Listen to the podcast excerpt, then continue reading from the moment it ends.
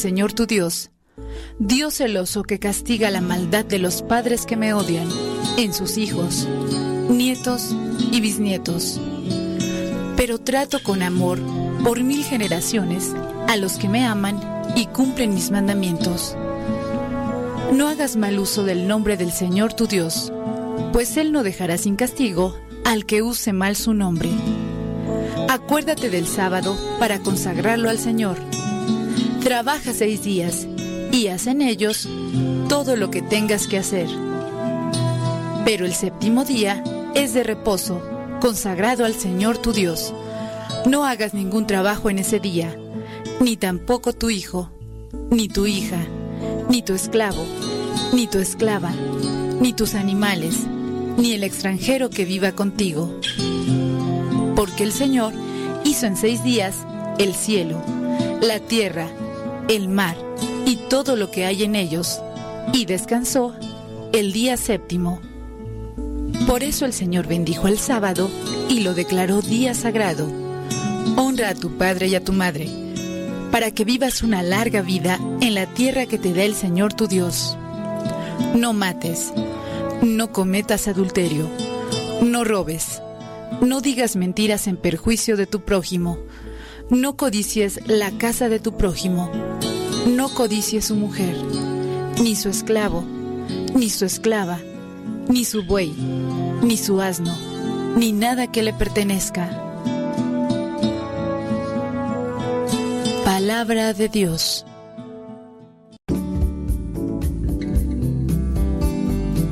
Buenos días. Iniciamos nuestra jornada poniéndonos en manos de nuestro Creador. Pedimos su gracia para enfrentar como hijos suyos cada reto que la vida nos presente, acompañados de María, la dulce Madre que nos invita a proclamar las grandezas del Señor. Camina con nosotros en radiocepa.com, emisora católica de los misioneros servidores de la palabra.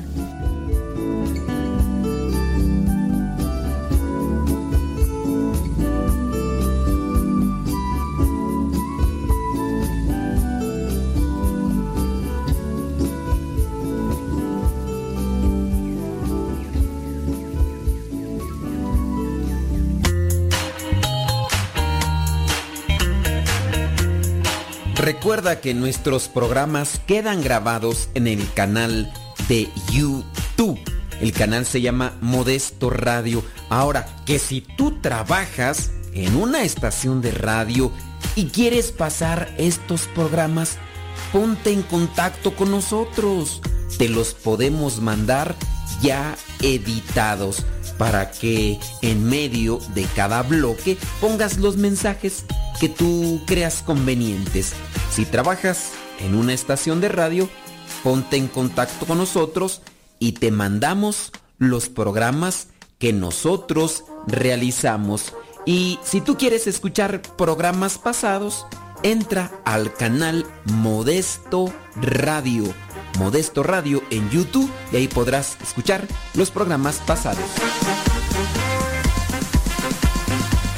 Música, porque pues mucho.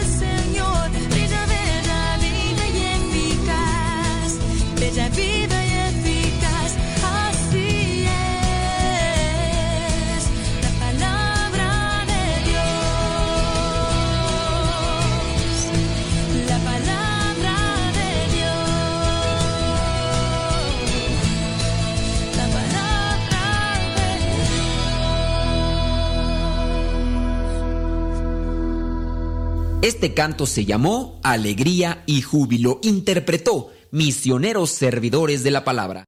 Las mejores melodías. Las mejores melodías. La música que te acompañe en tus actividades.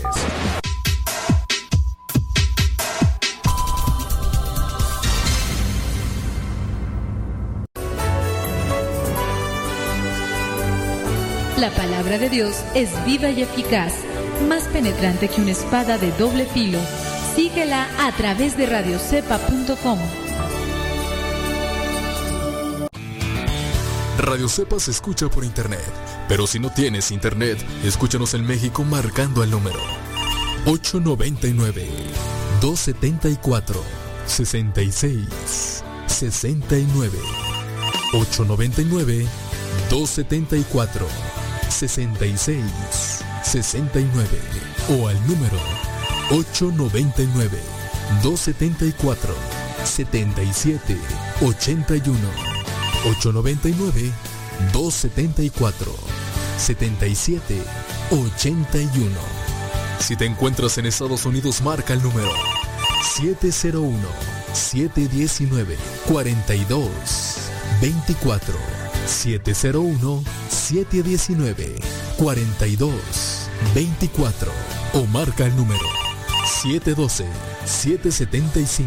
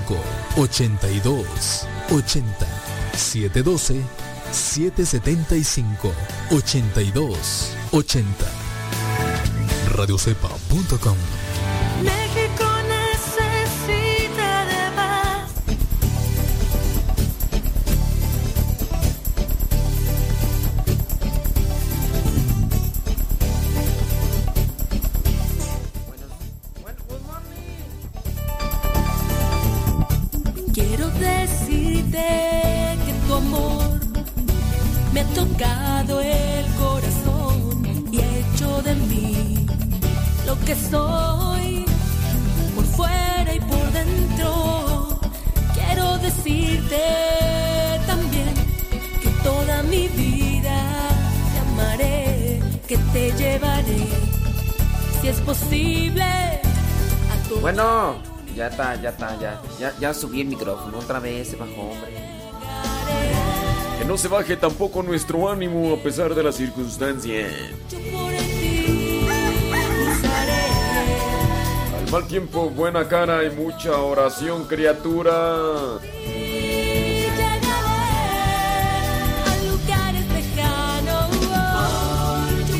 Recuerde que con angustiarse no se soluciona nada.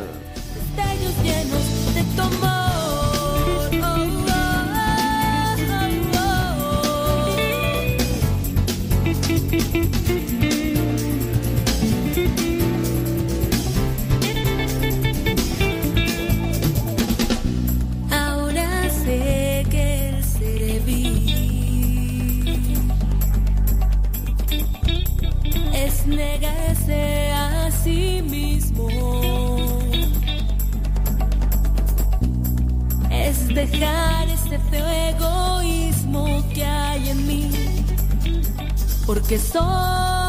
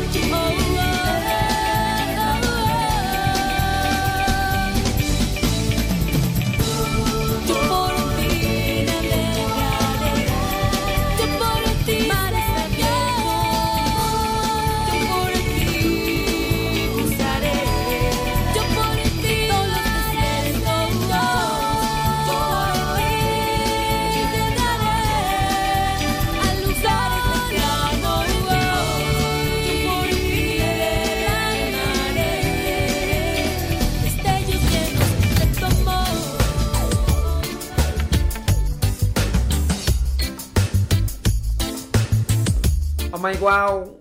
Señoras y señores, vamos a ponerle Reyes el Tigre. Pues ya es día jueves 26 de marzo. Jueves 26 de marzo. Otro día más, otro día menos. No lo sabemos.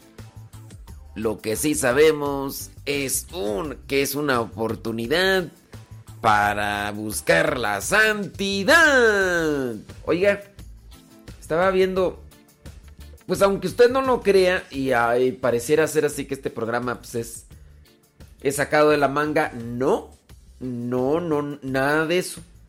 Yo trato de buscar lo que son cosas para compartir con ustedes y que no solamente sea una cuestión de entretenimiento, que a lo mejor también cumple ese ese aspecto, ¿no? Porque no manejamos los programas, eh, el programa no lo manejamos de manera ordinaria como, como otros, como otros lo hacen, ¿no? De incluso hablar muy, pues no sé, pues, es diferente, pues, es, diferente el programa. Tanto es también, bueno, la gente lo escucha y pues se entretiene y la pasa bien y pues es, es válido, ¿no? Es válido. Pero dentro de lo que vendría a ser mi, preparación y búsqueda de cosas para leer con ustedes y... Fíjese que... ¿Cuándo fue tú lo de... San Oscar Arnulfo Romero? Y fíjese que así prensa no sacó nada. Nada. No sacó nada de San Oscar Arnulfo Romero. Y digo, regularmente presenta lo que es el santoral del día y dice, hoy eh, la iglesia celebra este y este y este y este. Y el día de San, San Oscar Arnulfo Romero no sacó nada. Mira, por ejemplo, 26. Ayer, Ah, no, ese, mira, por ejemplo, hoy presenta a San Ludgero. Hoy presenta a San Ludgero. Déjame ver si lo tengo acá.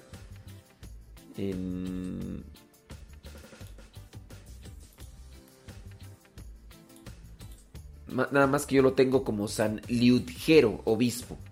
Acá dice San Ludgero, quién sabe por qué. Ayer, por ejemplo, tenía a San Dimas. Ayer.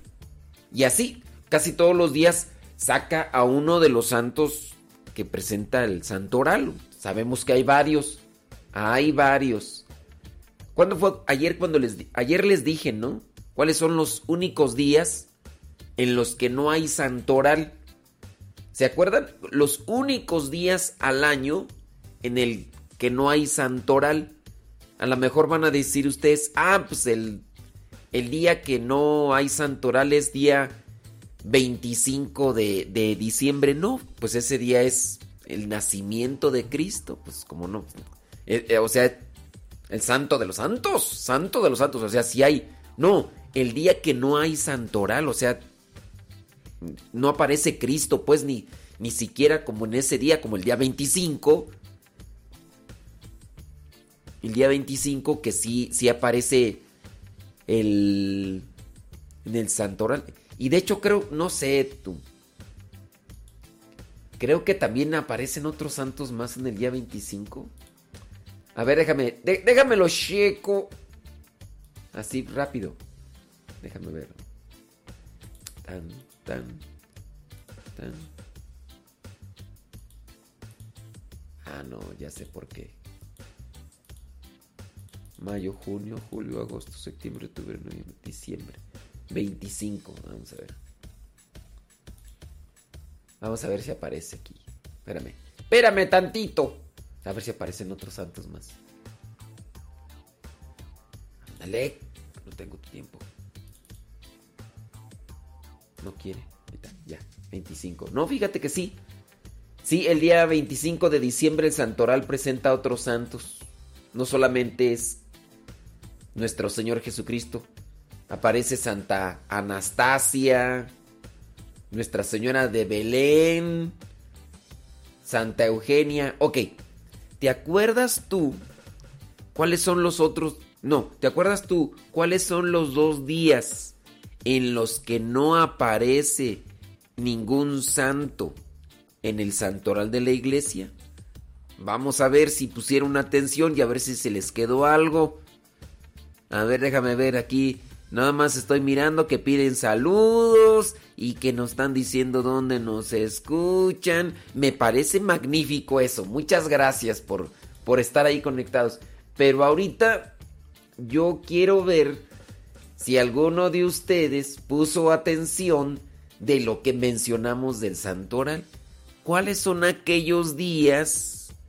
¿Cuáles son aquellos días en los cuales no hay santoral? ¿Cuáles son? ¿Cuáles son? Toco, toco, ton, toro, to, to, to, Déjame ver aquí. Déjame lo molucheco. A ver, este. Pues no. Ándele. Sebas Toribio. Ahí está, ya alguien. Eh, no, eh, Juanita Lázaro, ahí sí estás equivocada en un día. Ahí estás equivocada en un día. Díjole. Déjame ver acá. Le mandamos un saludo de la hermana Luz, que se encuentra en Argentina, y le decimos que tenemos programa de radio y que nos mande un mensajito y ahorita le contestamos, ¿ok? Nomás para que no digan que no le contestamos. A ver, si que cuando se celebra San Dagoberto, sabrá Dios. Pues no, no. No, no estamos diciéndoles los santos, ¿eh? Aquí. Estamos más bien. A ver, entonces. Eh, Alta Martínez, sí, Alta Martínez, ahí. Eh, ahí está muy bien, sí, sí, sí. ¿Quién más tú? Bueno, María Magdalena López, ya. Muy bien. Bueno, pues ya. Dice. Bueno, ya. Marisela Ledesma ya se puso a, estudiar. ¿Qué, ¡Qué bueno! No, pues, ¿sabes qué, Marisela Ledesma? Ahora sí.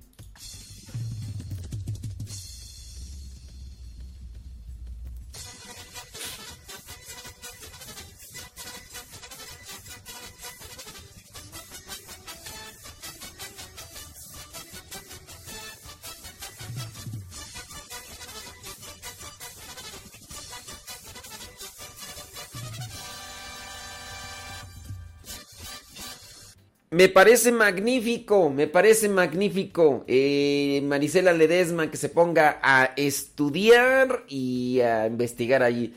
Dice, mire, la tarea del programa de ayer, gnosticismo, que se puso a investigar qué es gnosticismo.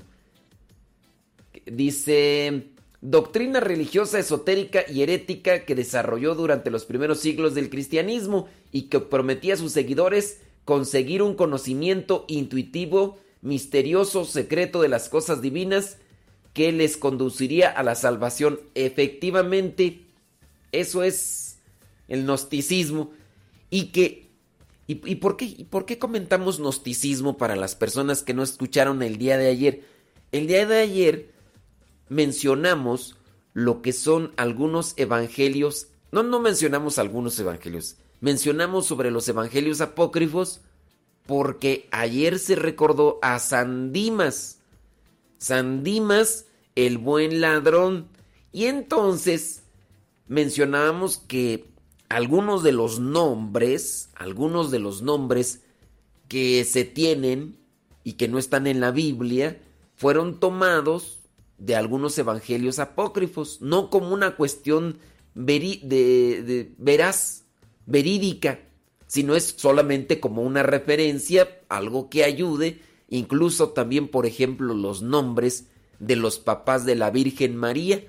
La tradición les llama Joaquín y Ana, porque en los primeros siglos aparecieron estos evangelios no, con tendencia gnóstica, y, pero hay una referencia hablando de los primeros siglos, pues si, bien no contiene doctrina cristiana, más bien tiene una doctrina gnóstica, pero sí se tomaron estos elementos que no se tuvieron en cuenta cuando se escribió uno de los evangelios, ya sea Marcos, Lucas, Lucas, que incluso es más descriptivo, llegaron a colocar lo que son elementos que eran más propios y, y tenían, digamos que, mayor peso en ese momento. ¿Cuál fue el primer evangelio que se escribió de los cuatro? Rosalinda Orozco de izquierdo. Rosalinda Orozco de izquierdo.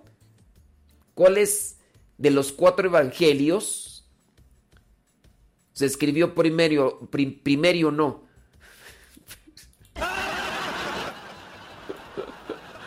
Primero. A ver, Rosalinda Orozco de izquierdo, ¿cuál de los cuatro evangelios se escribió primero?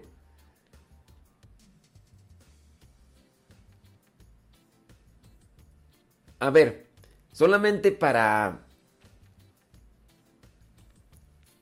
Para la cuestión. Si es Viernes Santo, independientemente de la fecha, ciertamente eh, eh, ese es un muy buen punto, Raquel. si es un, un, buen punto el que mencionas, mira, eh, porque tú dices, si es viernes y sábado santo, que son los días en los cuales no se tiene presente lo que es el santo oral, se omiten los santos que aparecen en esa fecha independientemente del año que caiga. Sí, porque el viernes santo no tiene una fecha fija. No tiene una fecha fija. Ahora voy a hacer otra pregunta. ¿Por qué no tiene fecha fija el viernes santo y el sábado santo? ¿Por qué no tiene una fecha fija el viernes, el jueves santo, el sábado santo? ¿Por qué no tienen fecha fija? Sí, efectivamente, eh, mi estimada Raquel Cachu, y qué bueno que, fíjate que qué bueno que analizas, qué bueno que analizas esta situación, que es algo que a veces se le puede a uno escapar explicar. Si bien el Viernes Santo puede caer en una fecha diferente, por ejemplo, en este año 2020, ¿en qué año cae? Espérame. Que así como están las cosas, ¿verdad? ¿Quién sabe cómo vaya a suceder todo? El Viernes Santo en este año 2020 cae el 10 de abril. 10 de abril. Bueno, pues el 10 de abril eh, sí, en el caso del 10 de abril y el jueves vendría a ser el 9. y el sábado sería el 11.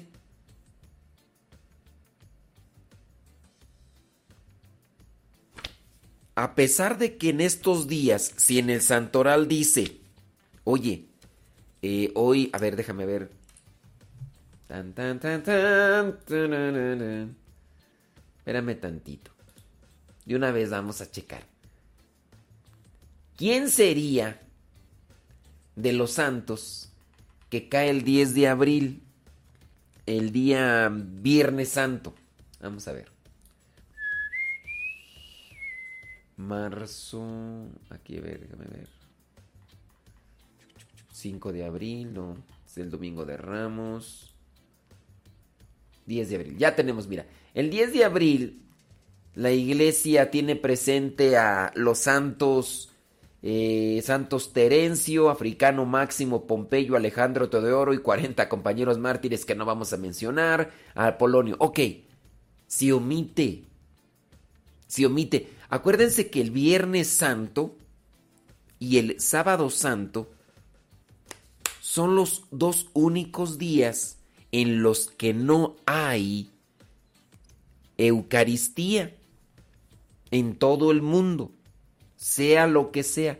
Por ejemplo, si alguien se muere el jueves santo, si alguien se muere el jueves santo, pues que, que, se aproveche todavía la misa del jueves, porque todavía el jueves hay misa. Pero si si se muere el jueves y quieren hacerle misa el viernes, pues pues no se puede. No se puede porque no hay misa en todo el mundo mundial ni el día jueves, perdón, ni el día viernes ni el sábado. No hay misa en todo el mundo ni el viernes ni el sábado. Ustedes van a decir, pero sí, en lo que vendría a ser la adoración de la cruz, esa no es misa, es una celebración de la palabra. Ahora ustedes dirán, no, pero jueves sí hacen misa acá en mi rancho en la tarde, tarde-noche. Se le llama primer, la, la visa de vigilia pascual, que corresponde a lo que ya son las vísperas del día domingo. Porque dentro del calendario litúrgico, el día comienza con la tarde-noche con la tarde noche, ahí comienza el día, no como nosotros que tenemos que comienza el día a partir de las 12 de la noche. 12 con un minuto, el un minuto es ya lo que vendría a ser el primer minuto del primer día. E ese vendría a ser. Pero sí, el Viernes Santo y el Sábado Santo son los dos únicos días en los que no hay Eucaristía y no se toman en cuenta los santos. Porque estamos hablando de un momento de dolor. Por lo que vendría a ser el viernes de agonía, el viernes de sufrimiento y el sábado de reposo. Eso sería. Ok. Le hicimos una pregunta a Rosalinda Orozco de Izquierdo. Rosalinda Orozco de Izquierdo, ¿cuáles son... ¿Cuál es el Evangelio de los cuatro que se escribió primero? Bueno, pues déjenme decirle que por ahí se andan metiendo otras personas a responder lo que le hicimos la pregunta que le hicimos a Rosalinda Orozco de Izquierdo, Marisela Ledesma dice que el primer evangelio que se escribió es el de Lucas. Y déjeme decirle, Marisela Ledesma. Pues no, eh, está equivocado. Entonces, ese no es. Déjame ver quién más aquí. Mm, déjame ver quién más. Bueno, hay algunos de ustedes que sí están al tiro. Mm, Iker. No. No, no, no, tampoco. Dice que es el de Mateo, no, tampoco. Rita Betania. No, chuparon faros. Acuérdense que el primer evangelio de los cuatro no es el que está en el orden. Acuérdense, ¿cuál es el primer evangelio escrito de los cuatro? No cuál es el primer evangelio conforme al orden que está en la Biblia. Entonces, pues, les hace falta más barrio. Pues sí. Ay, Rita Betania. Rita Betania está en San Mateo, San Lucas, eh, San Juan, eh, O sea, esta no es la lotería, Rita Betania. Ay, Dios mío. Eh, dice María Gamino que el Viernes Santo y el Jueves Santo no tienen fecha fija dependiendo del miércoles de ceniza. Mm, no, esa no, no vendría a ser una, una respuesta clara. ¿Por qué? ¿Por qué el Viernes Santo y por qué el Sábado Santo y el Jueves Santo no tienen fecha fija? Porque si nos basáramos a esto que nos dice María Gamino, si se fijan, el miércoles de ceniza tampoco tiene una fecha fija. No, no depende. A ver, déjame ver. Este. Mm, Roxana Ramírez, tú tienes una buena respuesta con respecto a por qué la Semana Santa no tiene fecha fija. Hablo Semana Santa mencionando desde el Domingo de Ramos hasta el Sábado Santo, que, por, que ahí comienza la Semana Santa. Exactamente, Rosana, tú sí. Eh, Hugo Gamboa, sí, ahí están en lo correcto. Mm, déjame ver. Así, Sebas Toribio, ahí están. Sí, don David Trejo, usted sí está en lo cierto, don David Trejo. Magníficamente, así, exactamente, sí. Ya, ok. Noraney Villarreal dice que Mateo es el primer evangelio. Mm, sorry. Bueno, para los que no sepan, porque hay gente que a lo mejor no sabe, ese sonidito es de Game Over. ¿No? Ese sonidito aparecía, yo no sé si aparece actualmente, en el juego, en el videojuego de Super Mario. Bueno, a lo mejor no saben tampoco qué es Super Mario. pues es que es la verdad, pues sí hay gente que me está escuchando arriba del tostón, no, piensa que a lo mejor Super Mario es el señor que vende carnitas en la esquina y pues, pues, pues no, no, no, pues es que... Carlos González, estás en lo correcto. Juanita Lázaro en lo correcto. Eh, ¿Por qué cuando se celebra el bautismo de Jesús tiene que ver con el año lunar? Pues es que te hace falta ver más box. Sí, eh, ahí es historia de la salvación y que ya lo hemos explicado aquí, pero ahorita vamos a ver. Em, no, no, Raquel Canchú, ya, tú ya estás acá ya, ya tirando a ver dónde pegas. Si no es Chana, es Juana y todo lo demás. No, no, no. Ay, Maricel. Marisela Ledesma también está así de como que a ver, si no es. A ver, si. Este. El mandolón. El pino. Las jaras. Lotería. No, pues no. Sí, no, es, eh, o sea, ya ni la hacen, o sea, Mateo, eh, eh, mm, Lucas, mm, ah, entonces ese Juan, no, no, ya ni la hacen, hombre, como que... Ah, este, bueno, pues ya. No, Rosalinda Orozco de izquierdo, no. No, no, no. Anda perdida. Sí, no, miren, ciertamente. A ver, déjame ver acá. Dice aquí reportándome. Ok. Eh, ahorita, ahorita vemos lo de los saludos, ¿no? Ahorita vemos los saludos porque están bien insistentes que los salude, que no sé qué. Ahorita vemos lo de los saludos, ¿sí? Vámonos con la información que cura. Información que cura. Acuérdense que, que nosotros tenemos una religión, es una religión judeo-cristiana. Si bien nosotros seguimos a Cristo, también nosotros tomamos en cuenta algunas celebraciones judías, como por ejemplo esto de la Pascua. Celebramos nosotros acá en Occidente lo que vendría a ser la Pascua conforme a la Pascua judía. No celebramos la misma Pascua judía. nosotros celebramos la Pascua cristiana. ¿Qué significa la palabra Pascua? ¿Qué significa la palabra Pascua?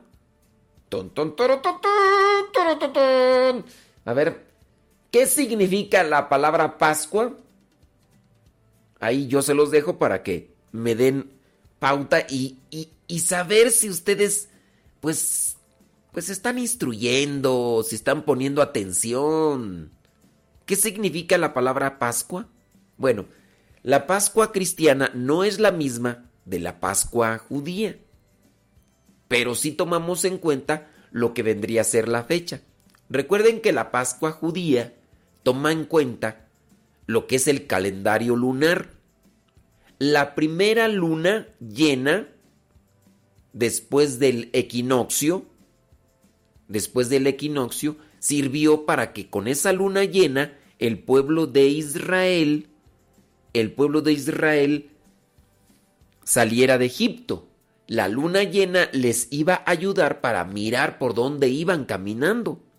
Entonces, después del equinoccio, que, que sería el inicio de la primavera, la primera luna llena, esa sirve como referencia para presentar el jueves santo, el viernes santo y el primer domingo de Pascua, que el primer domingo de la luna llena es el día en el que se celebra la Pascua del Señor.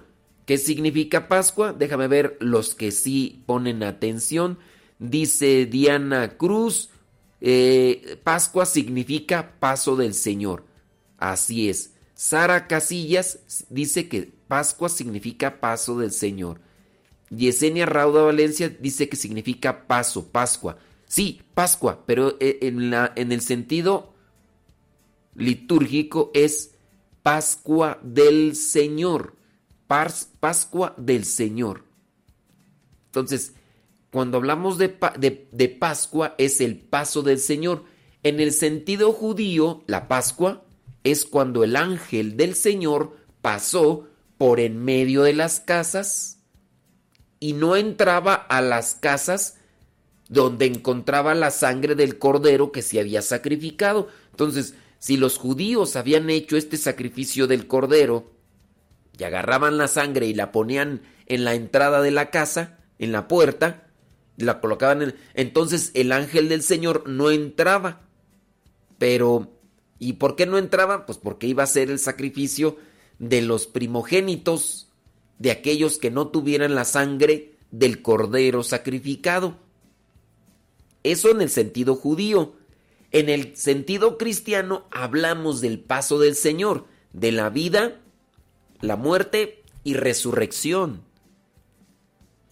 Cuando pasa el ángel del Señor en Egipto, eso da a entender lo que vendría a ser la liberación. La liberación del pueblo de Israel de Egipto, de la esclavitud pasan a la libertad. En el sentido cristiano, también viene a ser ese mismo sentido. De la esclavitud pasan a la libertad. Ahora, Cristo, con su sacrificio, muerte y resurrección, también nos da el paso a la libertad. Y con eso nos abre la entrada al paraíso. Por eso le dice al buen ladrón, hoy mismo estarás conmigo en el paraíso. En el sentido judío, después de Adán y de Eva, se cierra el paraíso las personas que mueren antes de la muerte y resurrección de Cristo están en lo que se le llama el Sheol, o también llamado los infiernos. El infierno, por ejemplo, en el primer credo, el credo de los apóstoles, donde dice que Jesucristo bajó a los infiernos, ese es el primer credo de los apóstoles. Cuando dice que Jesucristo bajó a los infiernos, no se refiere al infierno donde está el diablo, Satanás, Belcebú y sus otros demonios, se refiere al Sheol. El Sheol en el sentido judío es el lugar de los muertos, el lugar intermedio en el que se quedaban todos los hombres justos, entre ellos Abraham, Isaac y todos los demás que fueron justos y cumplieron con la voluntad de Dios, pero que no podían entrar al paraíso porque se había cerrado. Y entonces, después del sacrificio, muerte y resurrección de Cristo, se da ese paso Y por eso nosotros también le llamamos la Pascua. Jesucristo celebra la nueva Pascua, la Pascua del Señor. Y esa es la Pascua cristiana que nosotros celebramos. Esa es la nueva Pascua que nosotros celebramos. Ahí está. Eh, ¿Qué más? Hice una pregunta yo, ¿verdad? ¿Cuál era la otra pregunta que no me acuerdo? Sí, la Pascua es del paso de la muerte a la vida. A ver, hice otra pregunta. ¿Cuál era tú? Eh, no me acuerdo cuál. No me acuerdo cuál era. Pero qué bueno que, ahí lo tienen. Y entonces, eh, la Pascua, lo que vendría a ser la Semana Santa, no tiene fecha fija porque nosotros ponemos atención a la primera luna llena después del equinoccio, después del inicio de la primavera. Por eso es que nosotros ponemos mayor atención en eso. ¿Ok? Ándele pues. Eh, ¿Qué otra cosa tú? Pues ya, yo no sé ni por qué comenzamos. ¿Por qué comenzamos a hablar de eso tú que ya ni me acuerdo?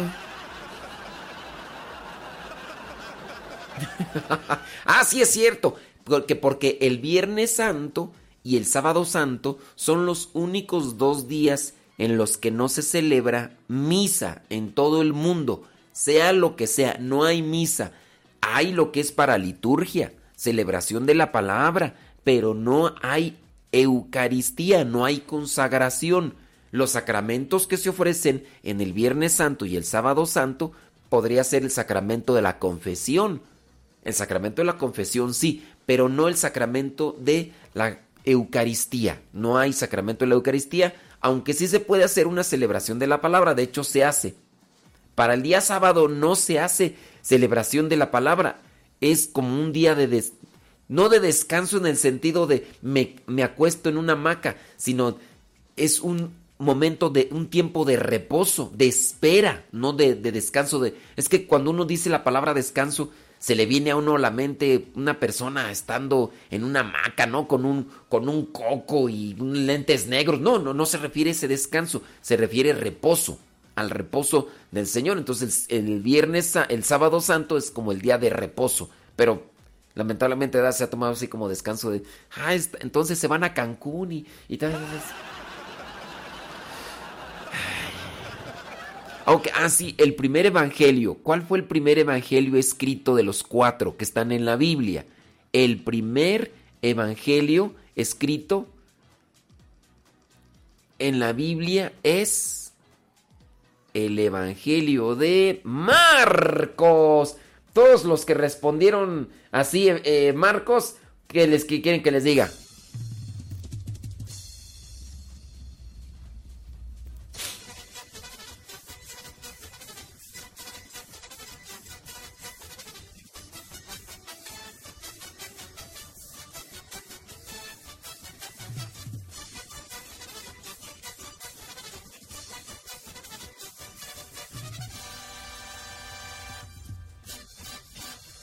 Bueno, pues dicen que hay que mandarle saludos a Luis Velázquez. Ah, saludos de Luis Velázquez para su esposa Mariana Aguirre de Fresnillo, que están trabajando en la universidad. ¿Están trabajando? ¿Están chateando qué? ah, entonces, eh, el esposo de Mariana Aguirre se llama Luis. Oh my god. Bueno, pues si no me dicen acá, Mariana, ¿tú crees que me dice Mariana? Mariana nomás me dice que que a qué horas hacen los doritos con salsa valentina. Mariana, nunca me has dicho nada de tu viejo. Y, y, si me está escuchando tu viejo, aquí se está dando cuenta. Y las cuatro personas que me están escuchando a nivel mm, internacional. Mariana Aguirre nunca me ha dicho nada de su viejo. Que lo sepa el mundo entero, Luis, Luis Velázquez. Luis, tu, esposa no me ha dicho nada de ti. Va a decir, ¿y qué te tiene que andar diciendo? Ay, Jesús de Veracruz. Bueno, pues ahí se los dejamos, señoras y señores, para que ustedes ya sepan un poquito más de, de pues no sé de qué, ¿verdad? Pero eh, El primer evangelio escrito es el de Marcos. Y antes de Marcos había otro, otro escrito. ¿Cómo se le llamaba a ese otro escrito antes de Marcos? Tu amor está cambiando mi vida. Tu amor me ha devuelto la fe. Y este amor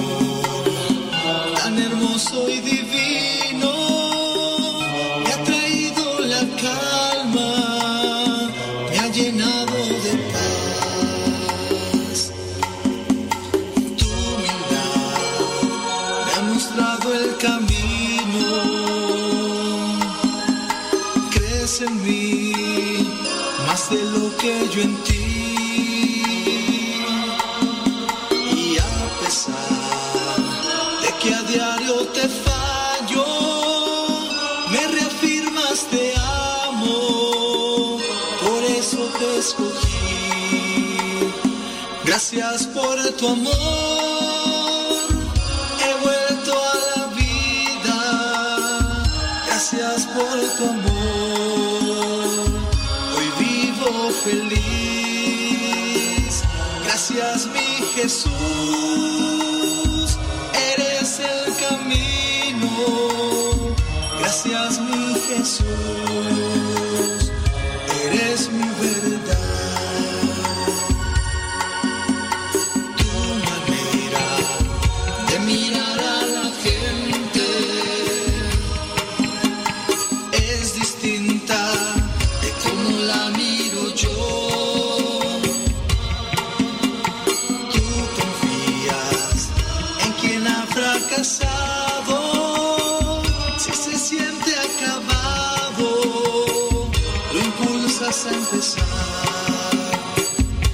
Gracias por tu amor.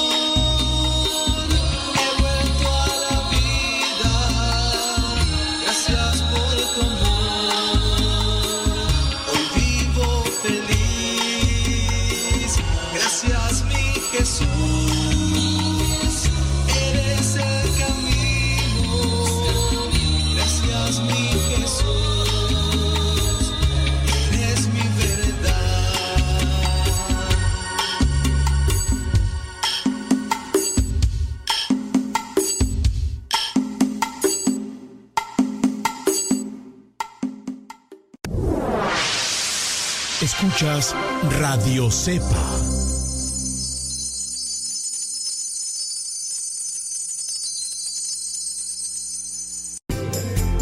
Continúa con nuestra programación.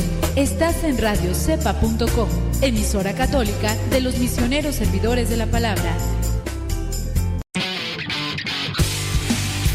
Síguenos por Twitter y Facebook. Búscanos como Radio Cepa. Ponga música, porque pues así pues, duerme mucho.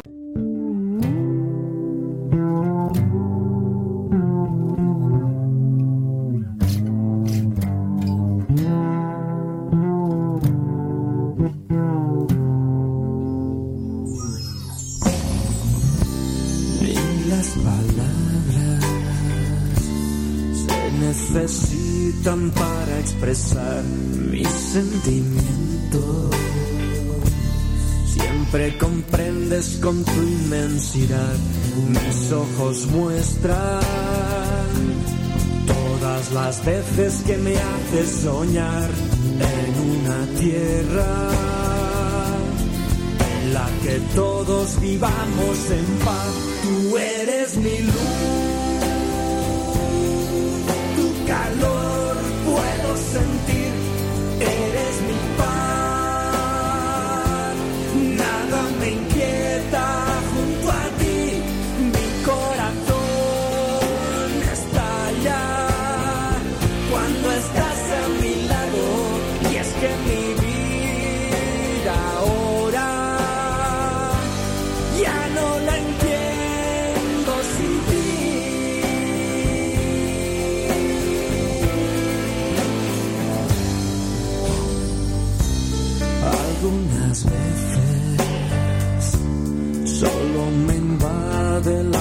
que las ofensas sean barreras de desunión.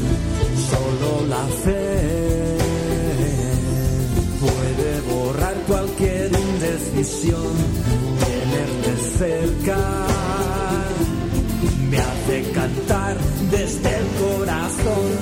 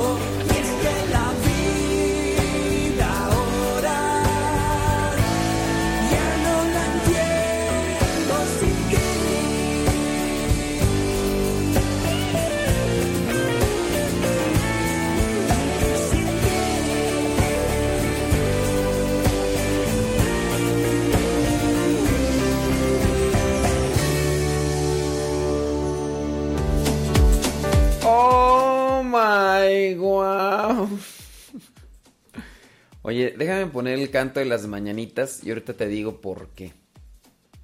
Ahorita te digo por qué.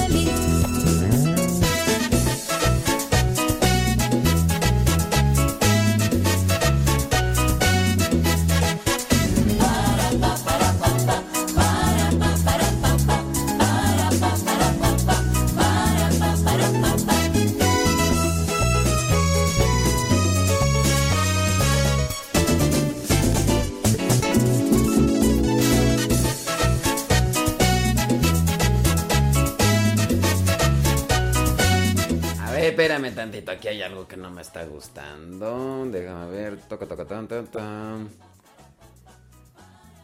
Ok, ok, ok. Bueno. ¿Por qué puse las mañanitas? Porque hoy los misioneros servidores de la palabra están cumpliendo 36 años al servicio de la palabra. Comenzaron un 26 de marzo. Los misioneros servidores de la palabra como instituto comenzaron un 26 de marzo con derecho diocesano allá en Cuautitlán, Izcalli. 36 años de los misioneros servidores de la palabra.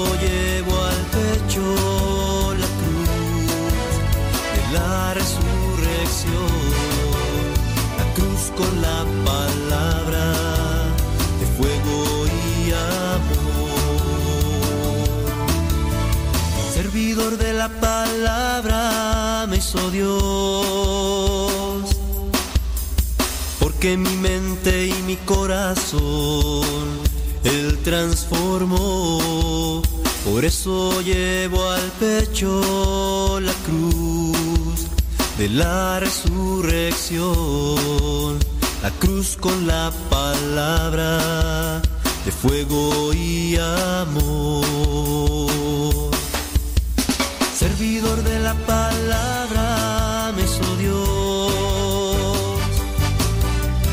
porque mi mente y mi corazón Él transformó, por eso llevo al pecho la cruz de la resurrección, la cruz con la palabra.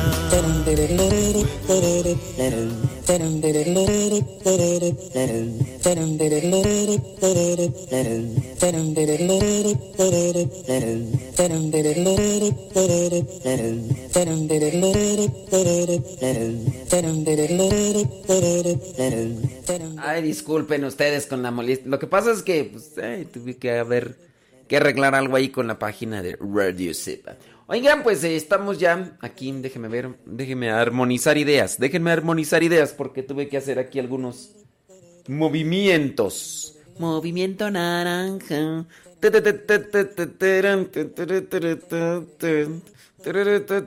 Sí, tuve que hacer un video ahorita. Y tuve que mandarle un mensaje también a, a Rafael, el webmaster, decirle que, que, pues, pasó allí, que, que todo lo demás. Y. No, no, no, no, no. No, Rosalía, Rosalía, no, por favor, por favor, no. Estamos en cuarentena. Aquí ahorita no recibimos a nadie. A nadie, no, no, no. No, para el... Mira, no, palmitote. No, ahorita estamos en cuarentena. Aquí, si antes no salía, ahora menos salgo. Si antes no salían, Rosalía, ahorita menos salgo. Si van a traer algo, lo dejan ahí en la entrada, lo desinfectamos, le echamos flea, flea. ¿Te acuerdas del flea tú? Antes era, lo, era el flea, ¿no? Le echábamos flea. Eh, te decían, tráete el flea. Eh, a los zancudos. Bueno, bueno, bueno. Hoy día 26 de marzo, la iglesia tiene presente a San Cástulo, mártir. También la iglesia tiene presente a los santos Manuel, Sabino, Codrato y Teodosio, mártires. También la iglesia tiene presente a los santos mártires Montano, presbítero y Máxima, su esposa, que habiendo confesado a Cristo, fueron arrojados a las aguas en el año 304. La iglesia también hoy tiene presente a San Eutiquio, subdiácono alejandrino, que en tiempo del emperador Constancio y bajo el obispo arriano Jorge murió por la fe católica. En el año 356, Eutiquio. No es el mismo que aparece ahí. No, no, no. La iglesia también tiene presente. Eutiquio fue el que se, el que se quedó dormido, ¿no? Si no, creo que hasta este Marco López tiene un canto que se llama así Eutiquio, ¿no? A ver, a ver. Eu. Sí, no, Eutico, no Eutiquio. Sí, es Eutico. Bueno, Eutiquio. Eh, también la iglesia hoy tiene presente a San Pedro de Sebaste, obispo, que fue el hermano más joven de San Basilio Magno. Imagínense, hermanos y santos. Murió San Pedro de Sebaste en el año 391. La iglesia también tiene presente hoy a San Bercario. Bercario dice eh, fue herido con un punzón el día jueves santo por un monje al que había castigado y el día de la resurrección murió. Imagínense, si se dan las cosas. O sea, fíjense, Bercario era abad, era como el superior en un monasterio, era el superior en un monasterio. Después, eh, por ahí está un monje y sin duda, pues el abad dijo, a ver, lo que estás haciendo no es bueno, no es correcto. Entonces, este monje enojado porque le habían puesto un castigo, agarró un punzón y se lo clavó a San Bercario. Imagínense, y es un monje, es un monje. No, ustedes piensan que que las cosas no, no, no, no, no. Hace poquito me platicaron que en una comunidad religiosa Dos religiosas se agarraron así, pero desgreñándose. Se... Anda, más que no quiero decir cuál comunidad religiosa. ¿verdad? Deja de eso. Que la que perdió en la desgreñada, porque no las pudieron separar, que se fue bien enojada y agarró un cuchillo de la cocina. ¡Ay, Jesús! ¿Saben por qué se da esto? Se da porque nosotros no nos conectamos bien con Dios. Entonces cuando nos conectan los demás con la agresión verbal o física, no logramos contenernos.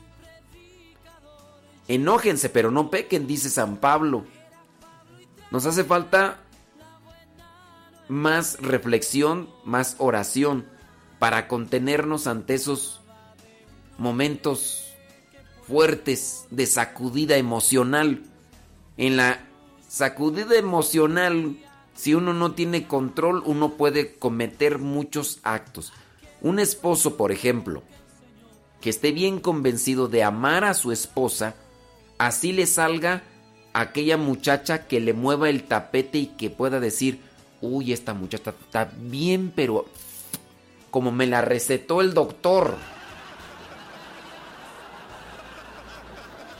Pero si el esposo está bien convencido y la muchacha, así, bien guapa y todo, llega con el, con el, esposo, con el casado, y le dice que vas a querer o se lo... Si el esposo está bien convencido, decir, mira, estás bien guapa, eh, me llama la atención, pero le tengo respeto y amor a mi esposa. Tú me atraes, tú me llamas la atención, tú estás como quieres, como quieres. Pero hay algo más grande en mi corazón, que es el amor y el respeto a alguien que quiero. Bueno, pues una persona que haya trabajado bien de su matrimonio y un religioso que, que haya trabajado bien en estas circunstancias, no cometería lo que hizo este monje con San Bercario, que lo hirió de un punzón el jueves santo y pues hasta el, domingo murió. Eh, Pues no haber sido una herida así nada más de punte, no, haber sido un trancazote bárbaro, imagínense. Pero así pasa cuando sucede. Si te agarras bien de Dios, te convences en tu mente y en tu corazón, no importa cuál sea la sacudida, tú te mantienes en pie. Pero si no... Ay, una vez a mí me castigaron tú. Y no tuve la culpa yo. No tuve la culpa yo. Pero me castigaron. ¿Cuál fue el castigo que me pusieron? Ese día me dijeron, no vas a cenar y te vas a quedar haciendo aquí oración. Uy, yo estaba más enojado, más por el castigo. Digo, si, si yo hubiera hecho eso de lo que a mí me acusaron, si yo lo hubiera hecho, no me hubiera pesado, pero me pesó más porque yo no había cometido la falta, la cometió otro hermano y a pesar de que yo dije, no, pero es que yo no fui, fue el otro hermano, me, castigaron. Entonces, el otro no fue capaz de decir o de asumir el otro hermano, que ni me acuerdo. Pero el otro hermano no fue capaz de decir, sí, yo cometí la falta, yo fui el del error. No, nos envolvieron a los dos. Y luego el otro no cumplió con el castigo. El castigo fue no cenar y quedarse a hacer oración. Y el otro no quiso hacer oración. Pero bueno, ustedes van a decir, ¿y, qué, ¿y qué fue lo que hiciste? Pues no fue algo malo en sí.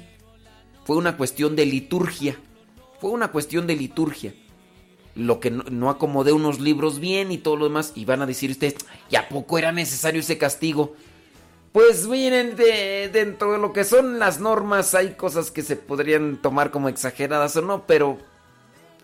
Pero a mí me enchiló más el hecho de que me, me dijeran que yo había sido el culpable cuando no, el otro hermano había sido el culpable. Y el otro, cuando a los dos nos pusieron la misma penitencia, el otro no la hizo. Eso fue lo que más me enchiló a mí. Pero bueno, después de un tiempo estar ahí en la capilla, de no haber ido a cenar, lo miré por el lado amable, dije, lo voy a hacer. Porque de aquí también tengo que sacar algo bueno, aunque por dentro esté que me carga el payaso. Pero en fin. Bueno, así fue con San, Berna- San Becario, no, Bercario, que el monje enojado porque le habían puesto el castigo, agarró el punzón y púndale. Y, y murió San Bercario. También la iglesia recuerda a San Baroncio y Desiderio, ermitaños del siglo VII. También la iglesia recuerda a San Liudgero, obispo. Liudgero, obispo, murió en el año 809. Fundó varios monasterios y demás. Y por último, la iglesia recuerda a San Fulberto, obispo. ¿Es el mismo tú? Déjame ver. Es que aquí está... No, este es otro. San Bercario, San Lidguero. No, San Fulberto, obispo. Dice, mm, murió, promovió la devoción a la Virgen. o- Murió en el año 1029. Así que, si te llamas Fulberto, te llamas Luidgero, te llamas Baroncio, te llamas Desiderio, te llamas Bercario, te llamas Sebaste, te llamas Eutiquio, te llamas Montano, te llamas Máxima, te llamas Codrato, te llamas Teodosio, te llamas Manuel, te llamas Cástulu. Bueno, pues muchas, pero muchas felicidades. Es más, ahí te dejo esta canción que se llama Eutico de Marco López.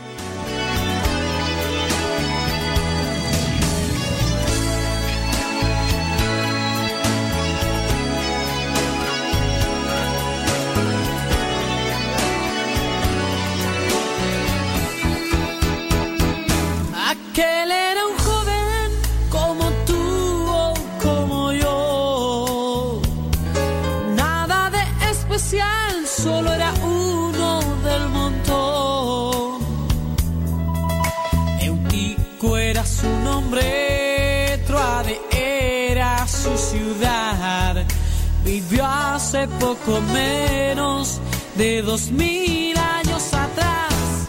Hasta que un día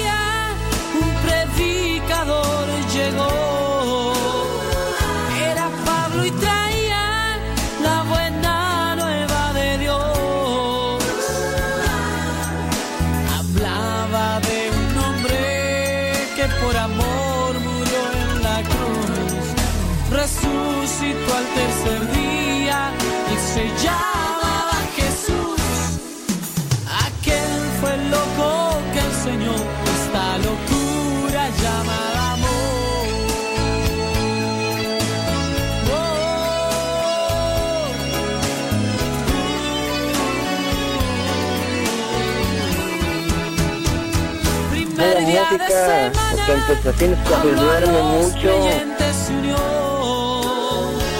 para la fracción del pan y también la instrucción. Cayó luego la noche y Pablo no pudo partir. Le pidieron entonces a su Cristo compartir. Y Eutico ahí estaba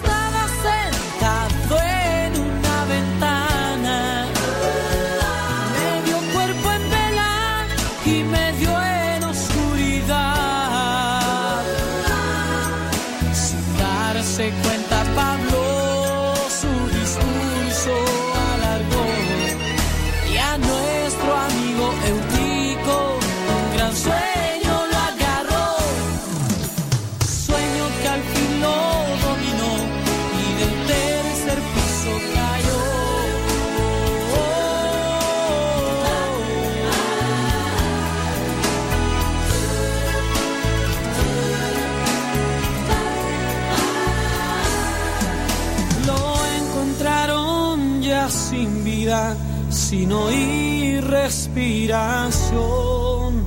Entonces Pablo se tendió sobre el muchacho y lo abrazó. No se preocupen.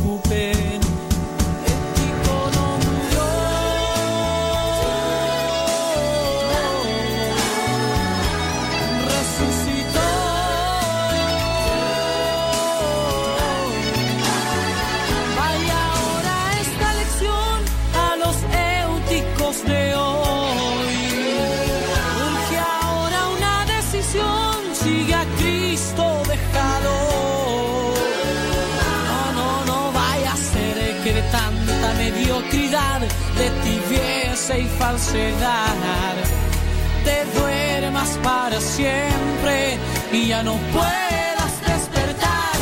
Eutico resucitó, nueva vida Dios le dio. Y aunque de él no se supo más, de algo estoy seguro yo. Que nuestro amigo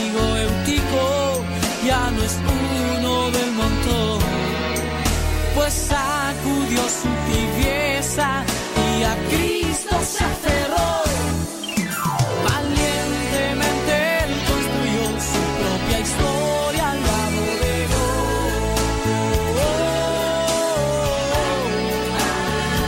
Al lado de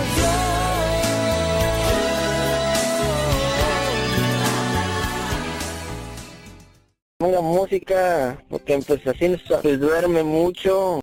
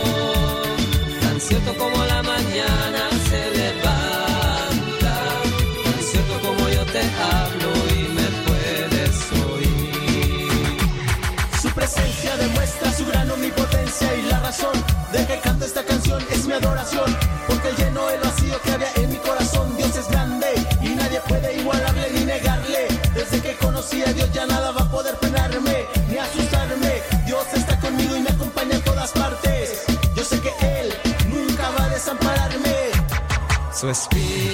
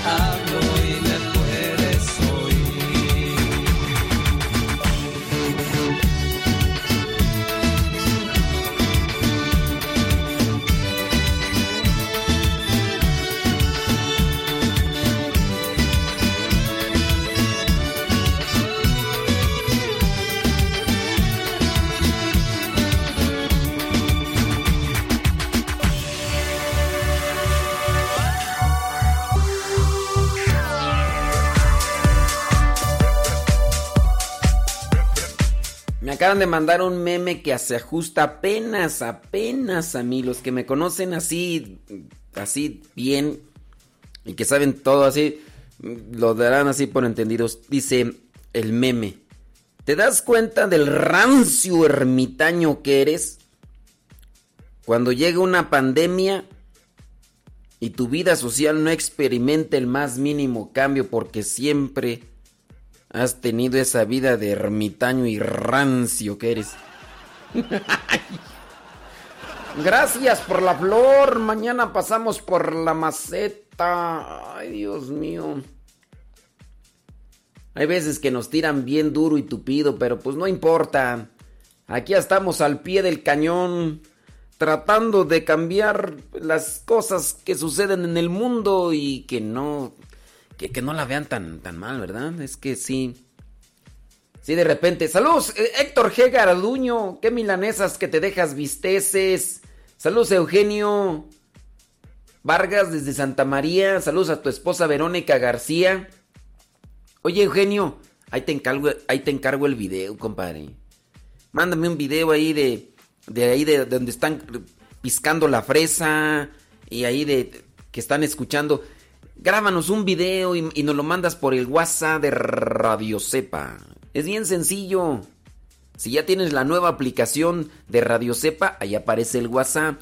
Si no, vete a la página de Facebook de Radio Cepa. En la página de Facebook de Radio Cepa, ahí donde está el círculo con la foto de Radio Cepa, fondo negro con unas letras así como de fuego, ahí, a un ladito ahí dice WhatsApp. Le das clic y te lleva directamente al WhatsApp de Radio Cepa. Y ya ahí nos puedes mandar tu mensaje y todo. No lo vamos a leer, ¿verdad? Pero...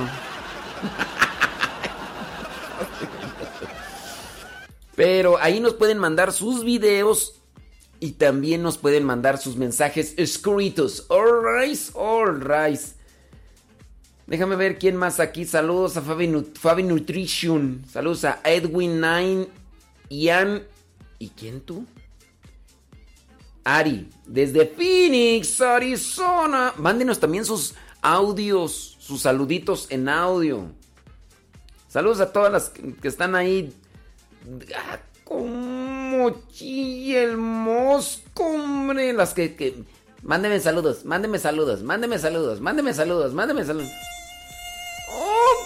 Chilla el mosco? ¿Cómo chilla el mosco? Pero bueno. Eh, ya me metí al google y no encuentro nada. ¿Nada de qué? Na- ¿Nada de qué? No leo pensamientos, yo. Tienen que ustedes decirme de que completo el mensaje. Ya me metí al google y no encuentro nada. Na- nada de qué y quiero. O sea. Ay, Dios mío, tú, tú ya estás como. Ay, Dios. El santo del día. Una luz que guía nuestro caminar. Hoy 26 de marzo, la iglesia conmemora a San Braulio de Zaragoza, obispo. Braulio significa espada de fuego. Nuestro santo de este día fue obispo de Zaragoza desde el año 631 al año 651, para ser sucedido por su hermano llamado Juan. Este santo tuvo relación con San Isidoro de Sevilla, al cual le ayudó mucho en la corrección y edición de sus libros. Fue uno de los intelectuales más destacados de la España visigoda. Como obispo, se preocupó mucho por tratar de que el pueblo se instruyera más en la religión y por estirpar y acabar con los errores y herejías que se habían propagado, especialmente el arrianismo, una doctrina hereje que negaba que Jesucristo sea Dios verdadero. Tan grande era la elocuencia de San Y su capacidad para convencer a quienes le escuchaban sus sermones que la gente decía, parece que cuando está hablando es el mismo Espíritu Santo el que le va diciendo lo que tiene que decir. Los obispos de España lo encargaron de las relaciones episcopales con el Papa de Roma. En la catedral y en el famoso santuario de Nuestra Señora del Pilar de Zaragoza pasaba varias horas cada día rezando con especial fervor. Aborrecía todo lo que fuera de lujo y vanidad. Sus vestidos eran siempre pobres y su comida como la de un obrero de clase baja.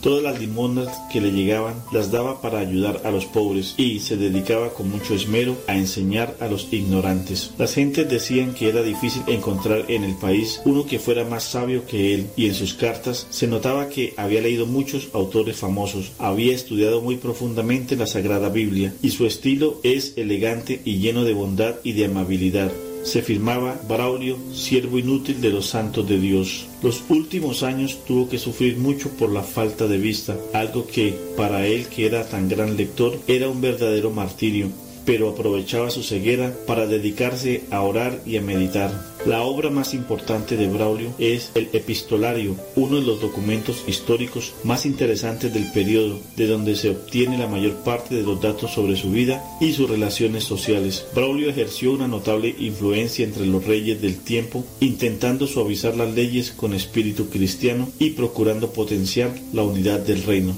Poco antes de morir, le pareció escuchar aquellas palabras de Jesús, ven, siervo bueno y fiel, has sido fiel en lo poco, te pondré sobre lo mucho, entra en el gozo de tu Señor. Y respondió entusiasmado, voy pronto, Señor, ya estoy listo. Murió santamente.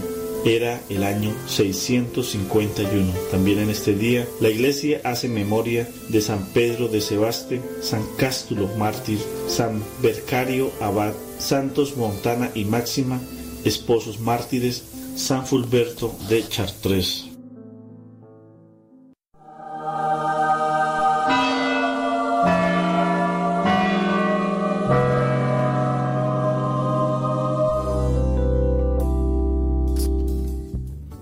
Mandarle un saludo a mi sobrina.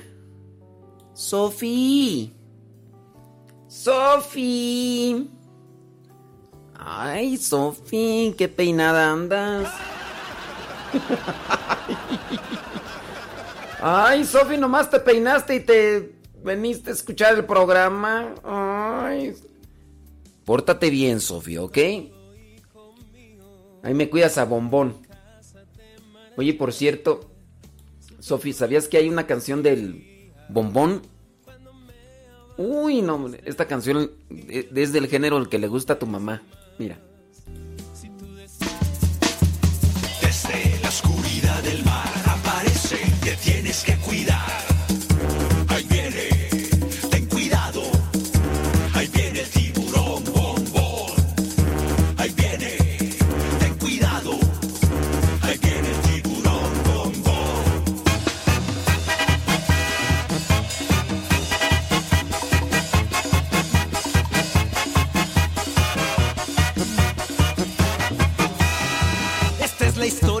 Pez grande y enojón.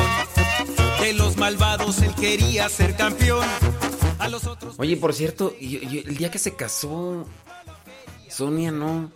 No los vi bailar tú. ¿Sí bailan? ¿Tú y Paco? ¿Sonia? Nomás pregunto.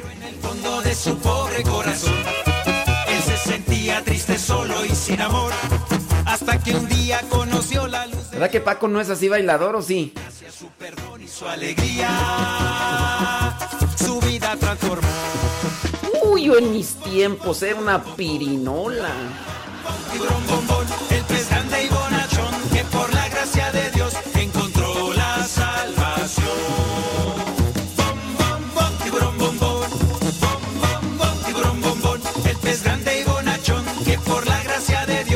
No sabía bailar, pero pues movía las patas ya con eso. Pues ya. Dicen que, me decían que bailaba como cantinflas, pero pues yo no bailaba para competir ni ganar un concurso. Yo bailaba para divertirme, va, pues que...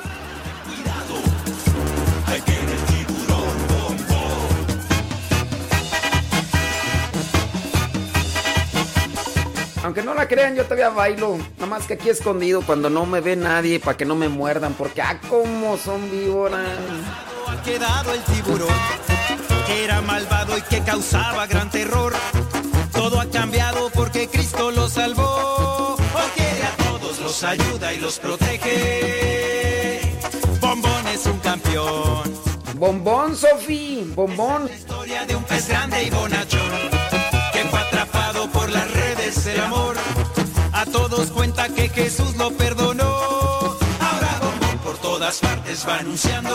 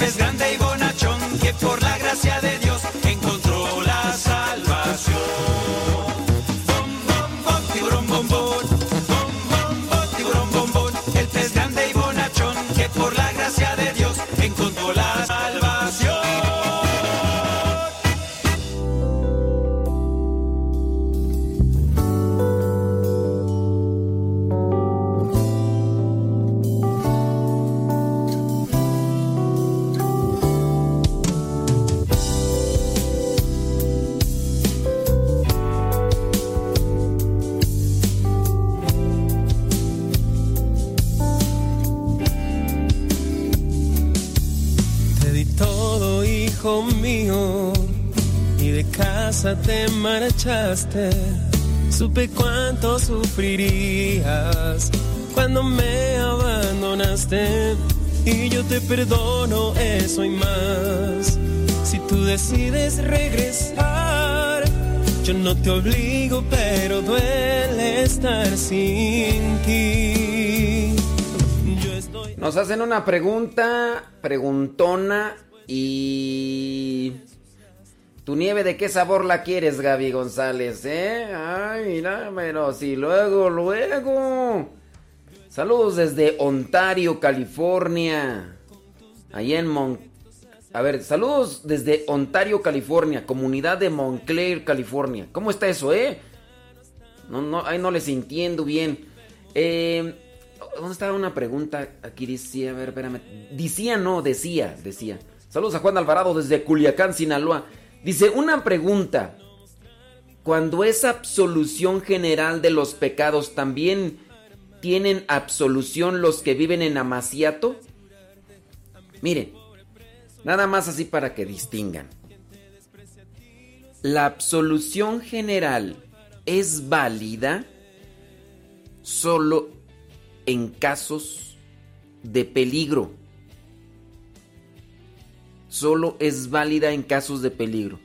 Si algún sacerdote, por no dedicarse a confesar antes de misa dice, voy a dar una absolución general, ya les voy a perdonar a todos sus pecados, esa confesión, esa absolución no es válida. Sí de los pecados veniales, pero no de los pecados graves y mortales. No. No, no es válida. ¿Por qué? Porque solamente el derecho canónico prescribe que la absolución general es válida en los momentos de peligro. Imagínate que vas en el Titanic y hay algo ya inminente. Acaban de chocar con el iceberg y todo lo demás. Ok. Va un sacerdote ahí, que por cierto sí iba un sacerdote en el Titanic, o dos, no me acuerdo. Si el sacerdote dice, a ver, todos los que sean cristianos católicos, ¿se arrepienten de sus pecados?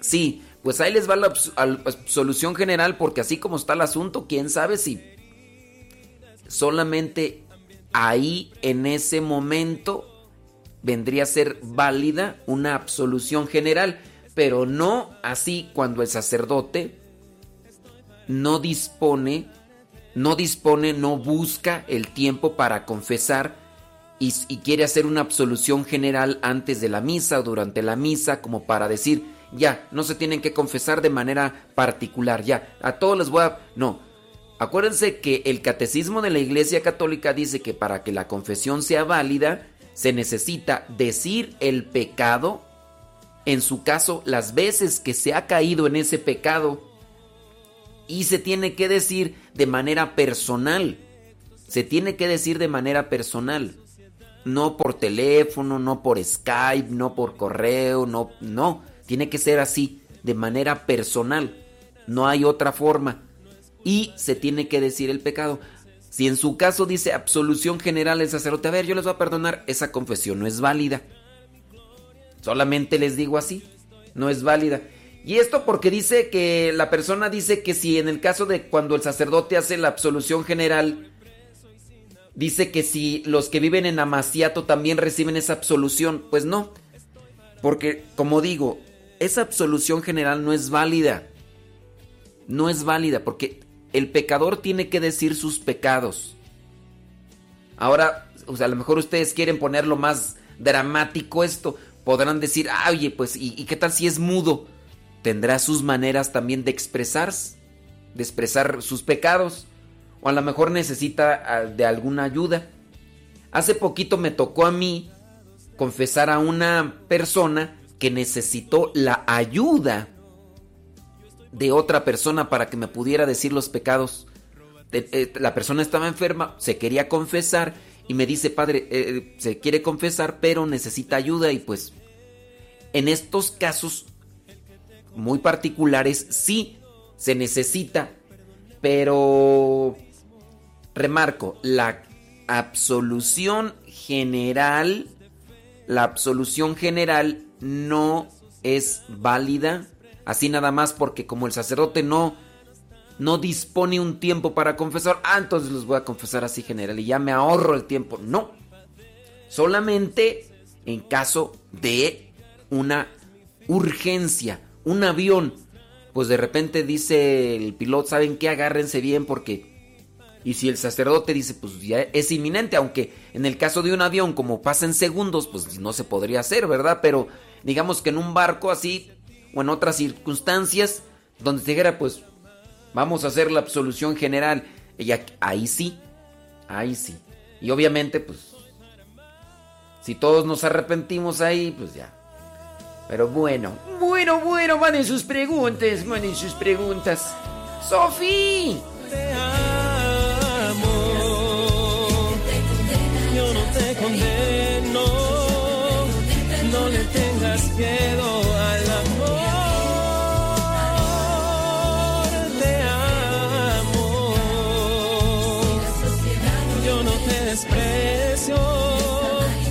Siéntate a mi mesa. Dice, en la parroquia de acá lo hacen.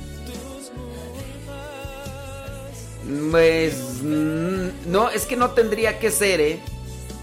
Les digo, el derecho canónico estipula solamente en ese caso de mm, ya nos queda poco tiempo, nos queda poco tiempo, así que... Sí, sí, no, mira, eh, la situación que expones no es, no es correcta.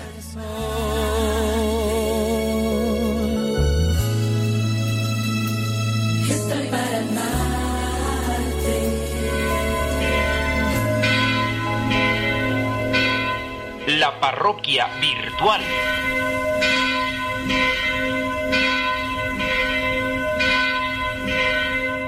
Bueno, pues ya nos está llegando un mensaje, vamos a ver qué es lo que dice.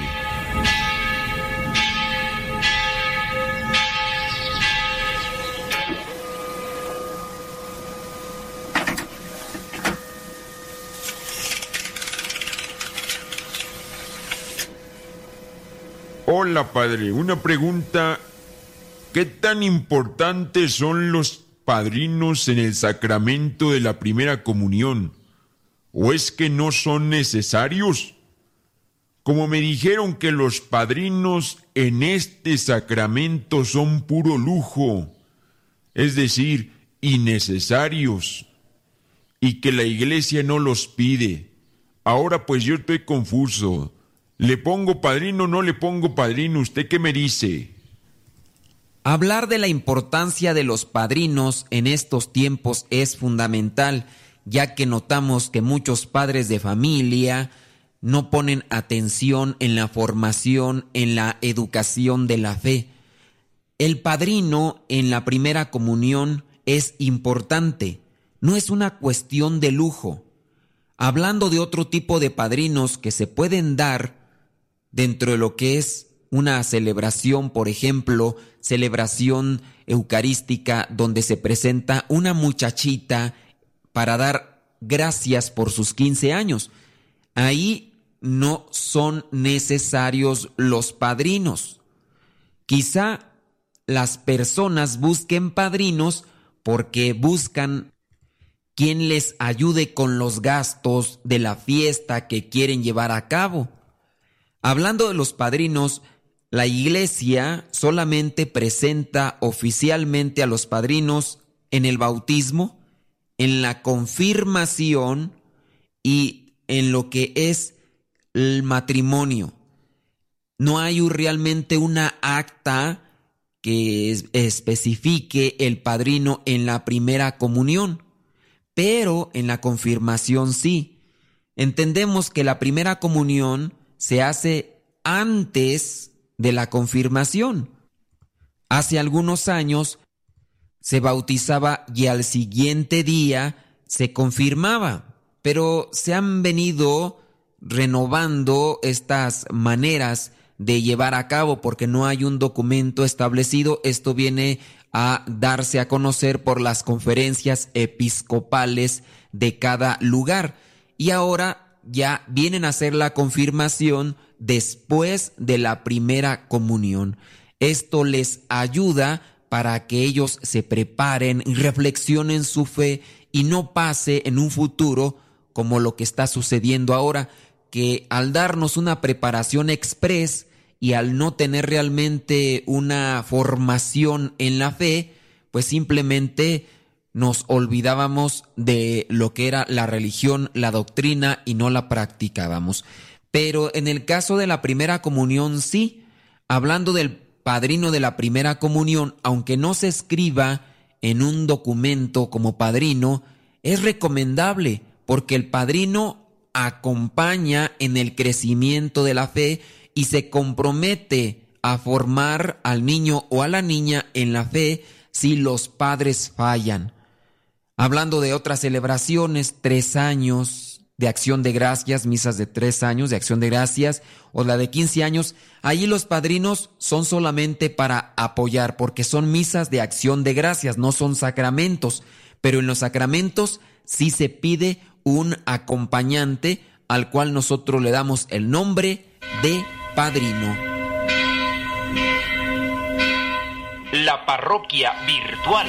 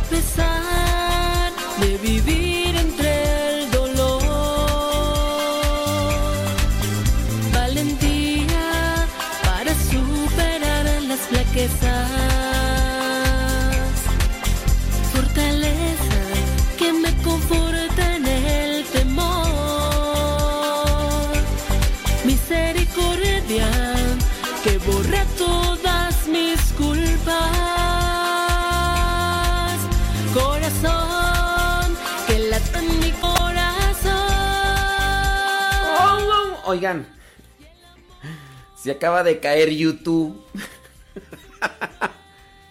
Se cayó YouTube. Ni modo. De por sí tenemos, eh, estamos experimentando problemas, ¿no? Por ejemplo, la doctora Esperanza mm, casi nunca nos escucha y hoy que está ahí en su casa por las circunstancias que ustedes ya saben, eh, nos quiso escuchar y pues resulta que, que no. Los de YouTube, aunque dice ahí, hay 51 personas watching. Pero yo ya quise entrar y dice error, error. Ok, que, A ver. Ya por ahí pasó algo, espérame. Pero yo ya quise entrar ¿Quién sabe qué? Hay un problema ahí en el YouTube también. Este dice an error occurred. Please try again later. Playback ID C S O B Q F M.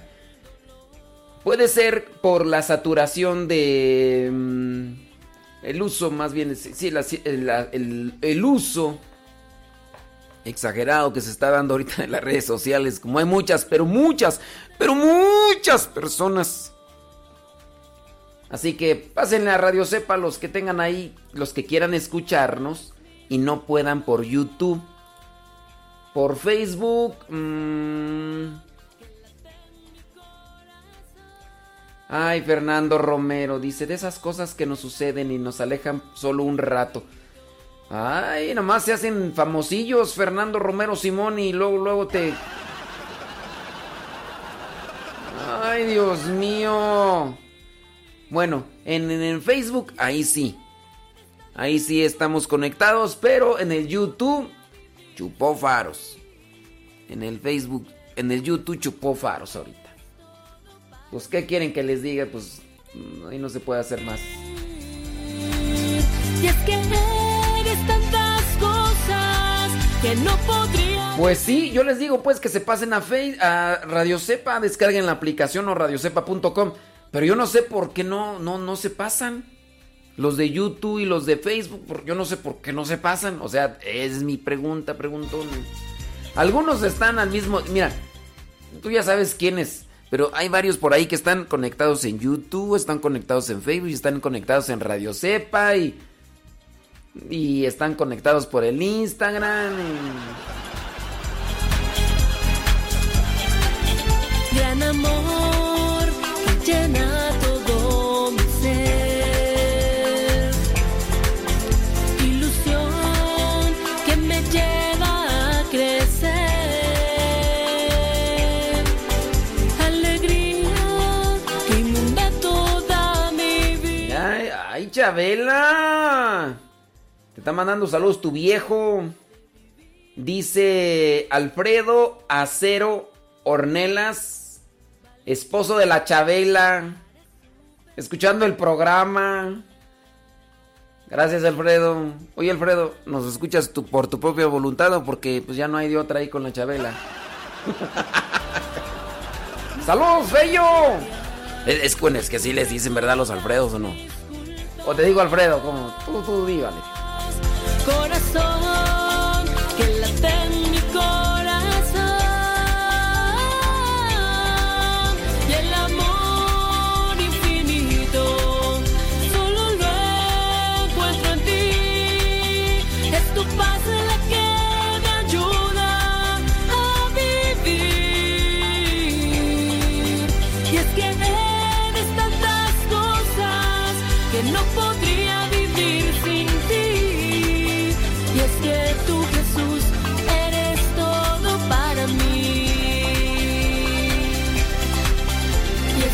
tú Jesús, eres todo para mí.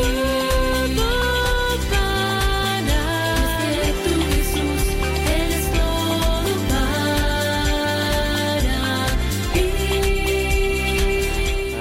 Ay, Dios mío santo. Pues sí, no, yo estoy acá queriendo, miren, estoy queriendo reactivar YouTube. No, no crean que no lo estoy haciendo acá. Como tengo que estar revisando la transmisión por Facebook y por YouTube, pues este. No, dice. Internal Server Error en YouTube. Entonces. No se está transmitiendo. Algo pasó ahí en el YouTube. Y pues ya.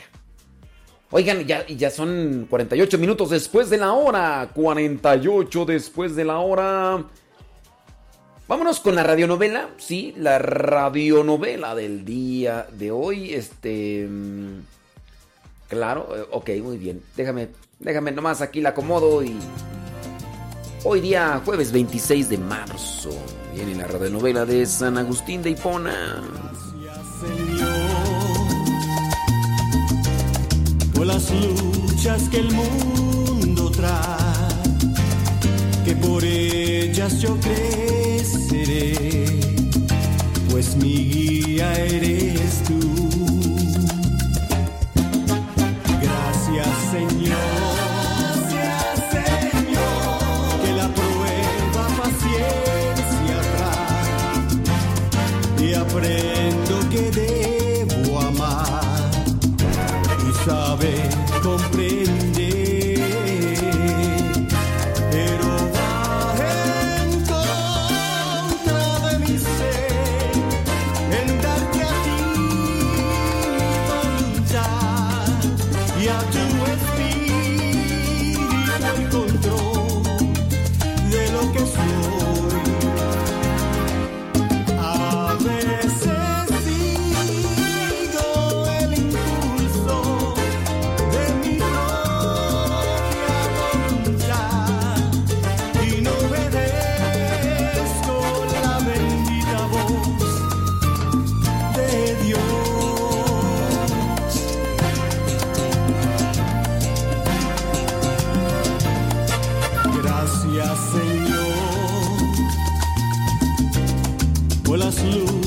que el mundo trae, que por ellas yo creceré, pues mi guía eres tú.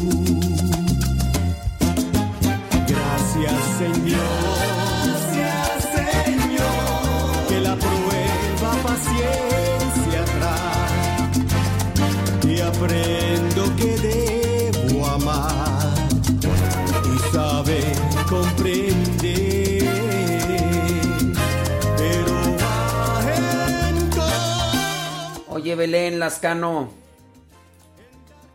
No, no, no se trabaja.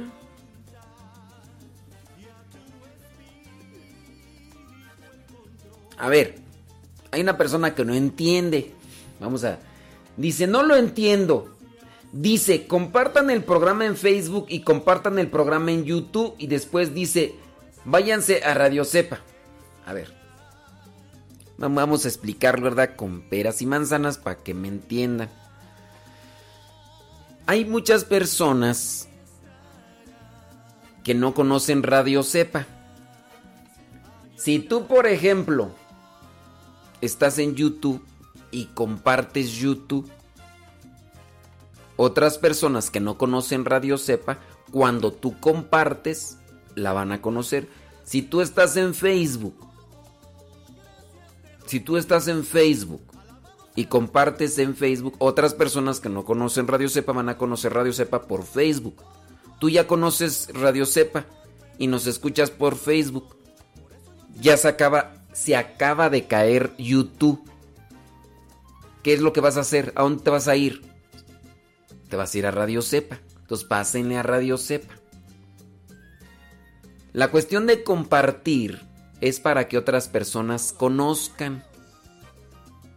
Tú ya conoces Radio Cepa, bueno, pues comparte Radio Cepa. ¿En dónde vas a compartir Radio Cepa? En Facebook. En Facebook vas a compartir Radio Cepa en Facebook. En YouTube puedes compartir Radio Cepa. No, vas a tener que compartir en YouTube la transmisión que hacemos de Radio Cepa.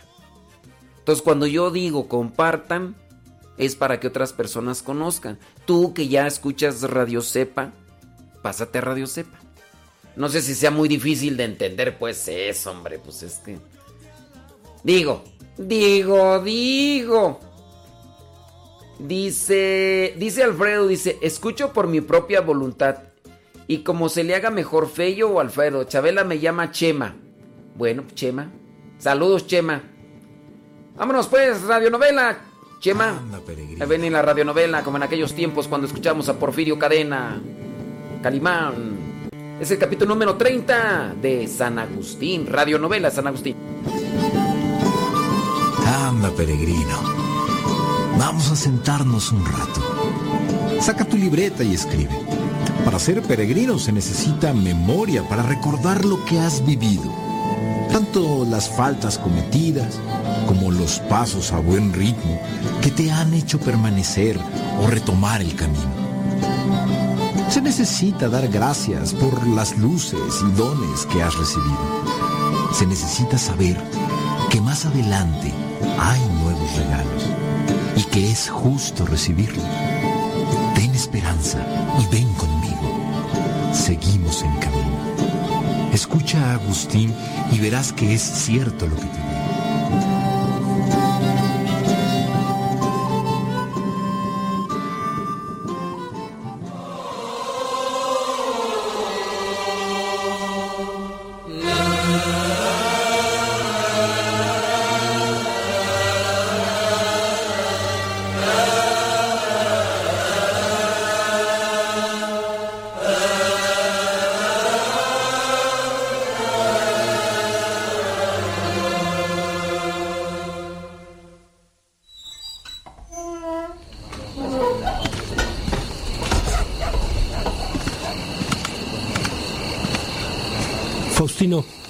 ¿Sabes?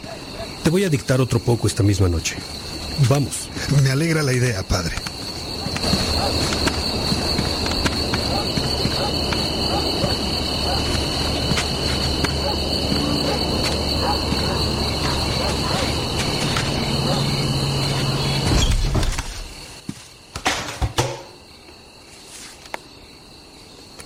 Ya te dije, Faustino, que la primera gran sorpresa respecto de las Sagradas Escrituras era que para entenderlas había que ser humildes, y que en ello me di cuenta de mi soberbia. Sí, padre, lo has dicho ya de algún modo y quedó claro. Solo los pequeños crecen al leer la sabiduría de Dios, pero los que se creen grandes ni siquiera quieren leerla y por eso no crecen. Son esclavos de su soberbia. Bueno, Faustino, pues en ese tiempo yo quería honores, riquezas y matrimonio. El matrimonio lo quería para vivir mis deseos sexuales y para tener un estatus en la sociedad. Quería aplausos. ¿Sabes? Creía que en los aplausos, la admiración de la gente y las alabanzas encontraría la felicidad. Un día... Estás escribiendo, Faustino. Ah, perdona, padre. Me distraje viendo el dolor que expresas en el rostro. Escribe, por favor, lo que te he dicho. Ya lo estoy haciendo. El matrimonio lo quería para vivir mis deseos sexuales y para tener un estatus en la sociedad. Quería aplausos y creía que en los aplausos, la admiración de la gente y las alabanzas encontraría la felicidad. Un día... ¿Un día qué, padre Agustín? Encontré un vagabundo alcoholizado, diciendo cosas sin sentido, pero se le veía alegre, risueño. Y en ese instante sentí vergüenza por mí, porque así como él encontraba cierta alegría, aunque fuera una alegría falsa en el alcohol, yo encontraba cierta alegría, mucho menor a la de él, en los aplausos y alabanzas de la gente. Él dependía de una cosa, yo dependía de otra, pero ninguno de los dos era libre, ninguno de los dos era feliz. En ese momento, ante esa escena, estaba claro que él se veía alegre y yo angustiado. Él se veía seguro y yo temblaba. Y claro, si me hubieran preguntado qué prefería, si la alegría del borracho o mi angustia, hubiera contestado que mi angustia. ¿Sabes? Pero la prefería por vanidad, ya que al borracho lo consideraba inferior a mí, solo por ser yo más docto que él. Y sin embargo, la verdad, Faustino, es que sentí vergüenza por pensar así, ya que ni su alegría en la borrachera ni mi ambición de gloria humana era fuente de felicidad permanente. La verdad era que ambos estábamos equivocados, pero yo más que él. ¿Tú más que él? Por lo menos tú estudiabas y enseñabas, padre. Sí, Faustino, pero él había comprado honestamente su vino. En cambio yo buscaba la vanidad con mentiras. Ganaba dinero enseñando a mentir a los alumnos, a manipular a la gente con vanos discursos. Esto lo saben Alipio y Nebridio. Ellos lo vivieron conmigo. Siempre me ha gustado mucho la amistad, especialmente entre tú y Alipio. ¿Cómo es que han llegado juntos a la madurez? Gracias a Dios, Faustino. Estoy seguro de que la amistad es un don sagrado. Cuando yo era profesor de retórica, Alipio, que también nació en Tagaste, pues ya era conocido y amigo mío desde que vivíamos en el pueblo. De vez en cuando entraba a mis clases, pero no lo hacía con frecuencia. De hecho, evadía el estudio porque se había vuelto aficionado al anfiteatro romano y estaba muy distraído con aquellos actos perversos y crueles. Un día de esos en los que entró a mi clase, yo estaba dando un tema y de pronto hice una comparación burlona respecto de la lucha de los gladiadores. Lo hice de tal modo que dejé en ridículo a los que se aficionaban en ver sangre, en lugar de aspirar a un conocimiento más elevado. Ese día, Alipio cayó en la cuenta de la necesidad de aquilatar el estudio y nos hicimos más amigos. Pero Alipio es más joven que tú, y sus padres no habrían permitido su amistad contigo por ser tú un maniqueo. Efectivamente, Faustino. Sin embargo, al ver que Alipio había abandonado la afición por el anfiteatro, le permitieron entrar a mis clases. ¿Y sabes qué pasó? La segunda vez que me oyó, cayó en la soberbia. En esa clase dije que los maniqueos pensaban que las relaciones sexuales no tenían justificación alguna y que consideraban necesario el celibato. Lo creían de personas honorables, pero como cosa aparente, fingida y simulada. Dije que para los maniqueos el celibato no era una entrega fecunda al servicio de la comunidad y que ellos veían al cuerpo como pecaminoso. Entonces Alipio comenzó a jactarse de su aparente virtud. Él era muy casto. ¿Quién lo viera, padre Agustín? ¿Quién lo viera? Todo esto te lo cuento porque Alipio y yo vivimos experiencias que al compartirlas nos sirvieron a los dos para el encuentro con la verdad. Un día, cuando él ya se había ido a estudiar a Roma, unos compañeros se lo llevaron coaccionado al anfiteatro. Él dijo que iría, pero que no vería nada porque él ya no iba a esas cosas. De pronto, tras varios minutos con los ojos cerrados, cayó en la tentación de abrirlos y comenzó a sentir cómo su alma se entregaba nuevamente a la crueldad del escenario y se deleitaba con el crimen del espectáculo. Eso, eso le enseñó a no confiar en sus fuerzas. ¿Sabes? Y eso me ha enseñado a no confiar en las mías. ¿Te das cuenta, Faustino? Sí, padre, me doy cuenta. No bastó la lección que le diste al burlarte de los esclavos del espectáculo sangriento.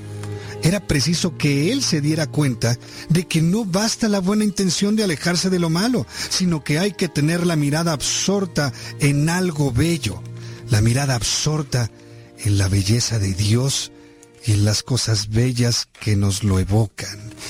Eres inteligente, Faustino. Te cuento otra cosa que aprendimos juntos, Alipio y yo. ¿Lo escribo? Sí, Faustino. Escribe. Sí.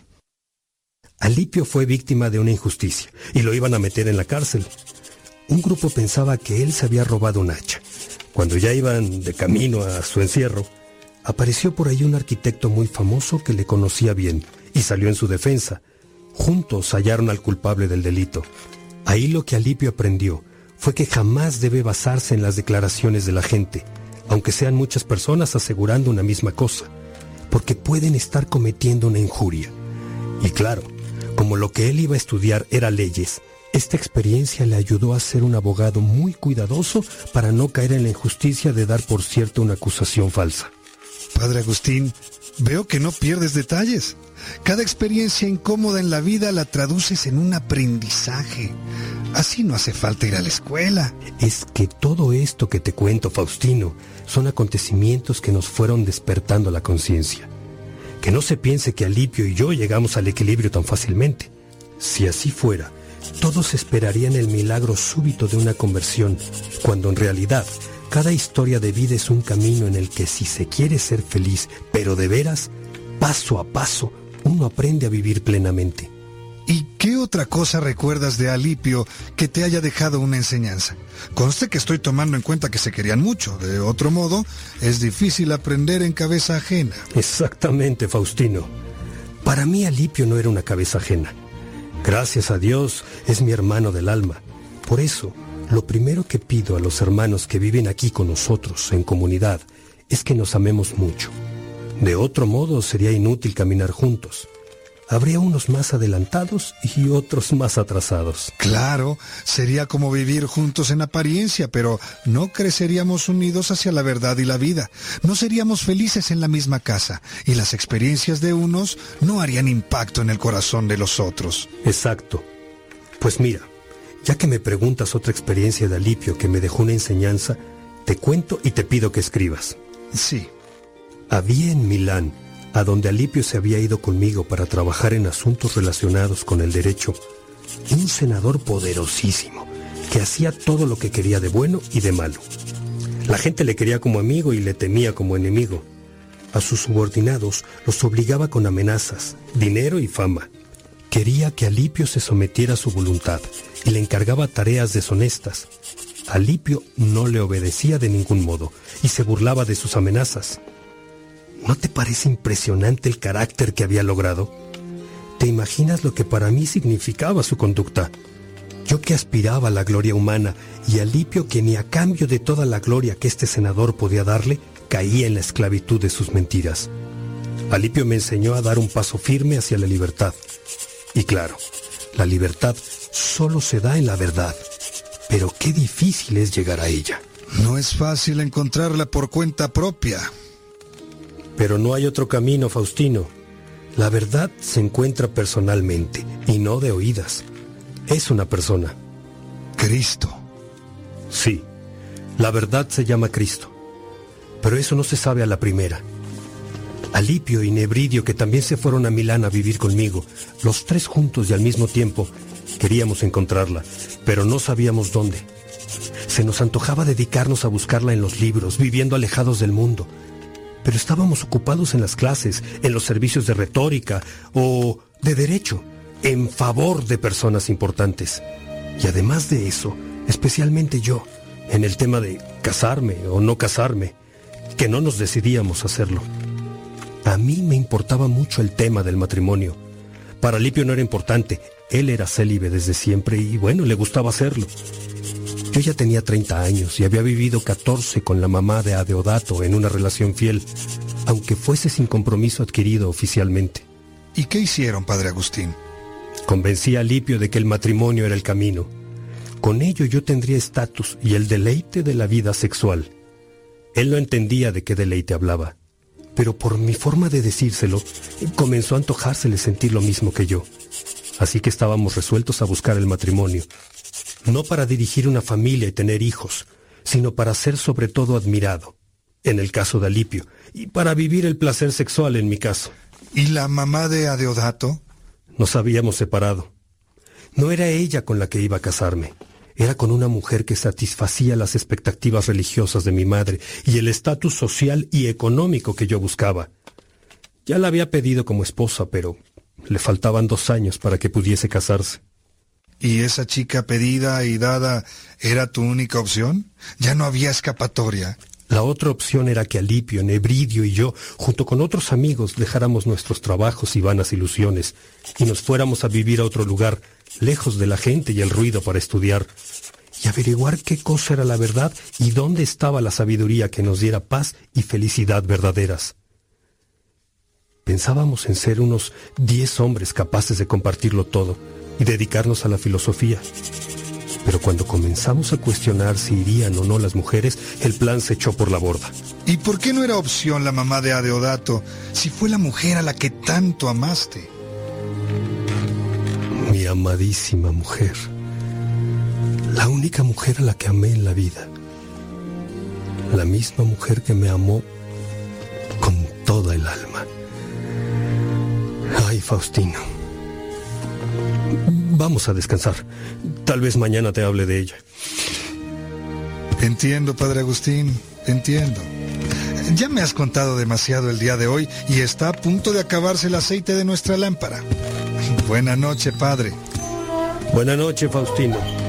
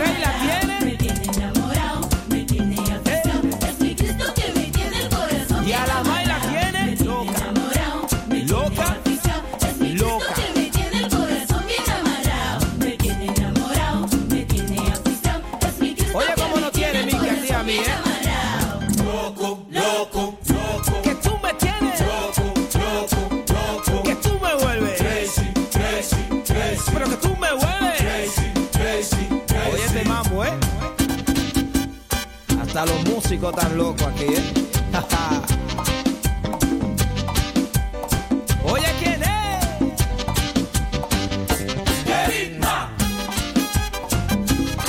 Todo el mundo está loco aquí con papá.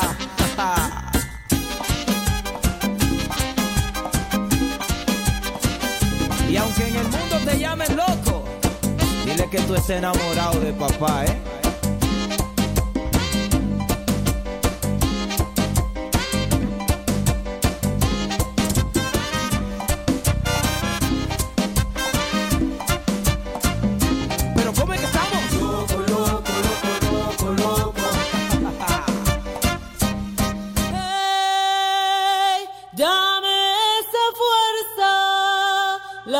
que me lleva al cielo, esa fuerza que es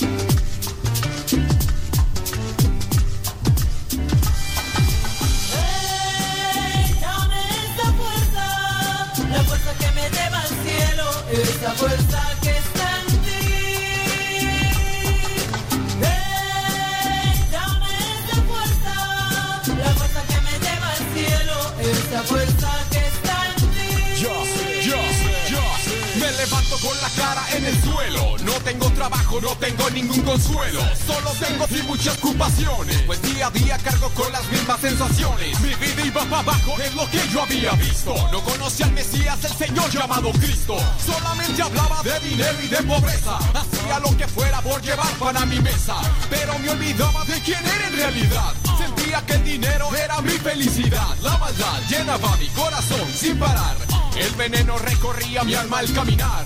Pero me di cuenta de que alguien arriba estaba viendo. Ángeles y demonios por mí estaban combatiendo. Es verdad lo que te digo, hermano, no te estoy mintiendo. Que el amor de Jesucristo por ti siempre será eterno.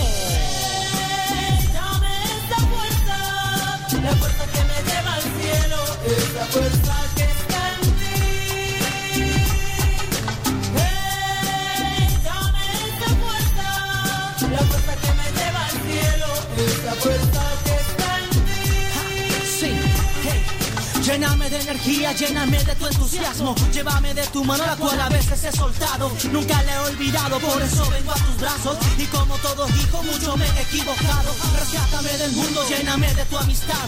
La que nos dice cómo obtener buena vida. Esa que todos buscan y que contigo se encuentra. Esa a la cual yo le llamo vida completa. Es que tú con nosotros, dime quién contra nosotros. Andando a tu lado, el de abajo se queda flojo. Tú eres el apoyo en el cual mi vida enfoco. El dueño de este mundo eres alguien maravilloso. Acaparas mi atención cuando no veo solución. En ti yo pongo todo cuando tomo el micrófono. Rompamos las cadenas, obtengamos libertad. Andemos por el mundo proclamando la verdad. Hey. Dame esta fuerza, la fuerza que me lleva al cielo, esa fuerza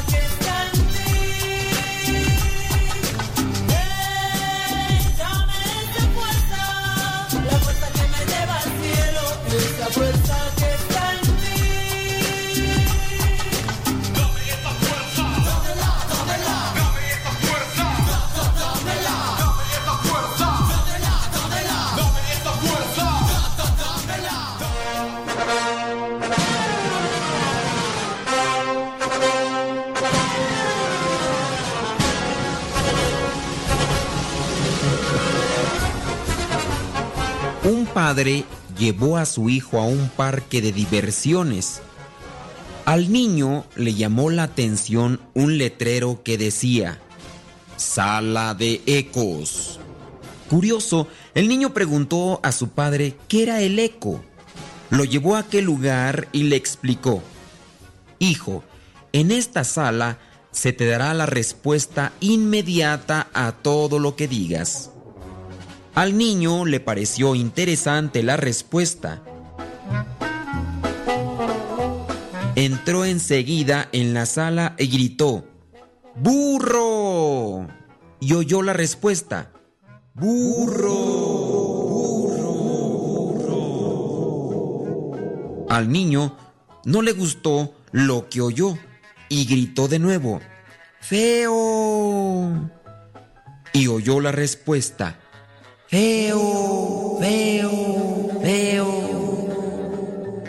Cada vez más enojado el niño decía palabrotas que se le devolvían multiplicadas. Entonces, frustrado y casi llorando, el niño pidió a su padre que lo sacara de allí, porque no había más que personas maleducadas. Pero el padre explicó entonces a su hijo que el eco repetía lo mismo que él decía. Y prosiguió, Hijo, si quieres oír cosas buenas, dilas tú primero. Y el padre empezó a decir, Lindo. Y el eco respondía, Lindo, lindo, lindo. Y luego dijo, Te amo. Y oía la respuesta, Te amo, te amo, te amo. El niño se quedó maravillado y el padre terminó diciendo, La vida es como un eco, nos devuelve lo que le damos. Moraleja, la vida es como un eco. Demos pues a los demás lo que queremos recibir. hagamos a los demás lo que queremos que nos hagan. Hay que tener presente que no siempre encontramos paredes que puedan reflejar lo que decimos o hacemos. Pero ten por seguro que si haces el bien en este mundo, en algún momento se te regresará. Si no es en esta vida, será en la otra. Lo cierto es que el bien que hagas, siempre Dios te lo compensará. Hagamos el bien, no importa si muchas de las veces aquel bien que hagamos no se nos regresa en esta vida, pero muy seguro se nos va a regresar en la vida eterna.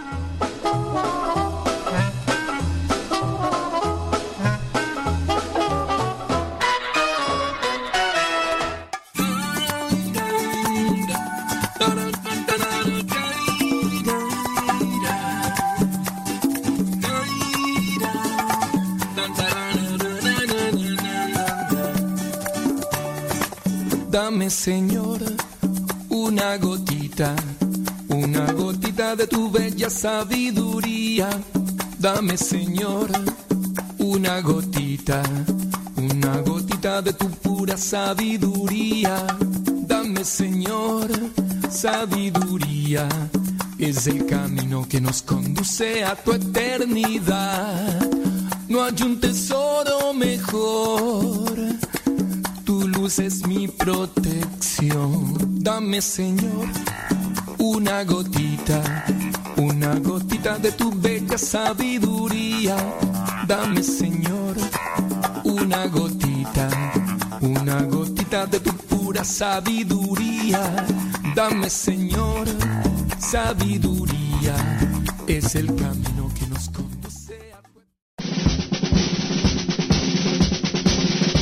Una frase o un pensamiento quizá no cambien tu vida, pero te podrá ayudar para generar una reflexión que te lleve a un cambio en tu manera de vivir. Vámonos al segmento Las frases del Facebook.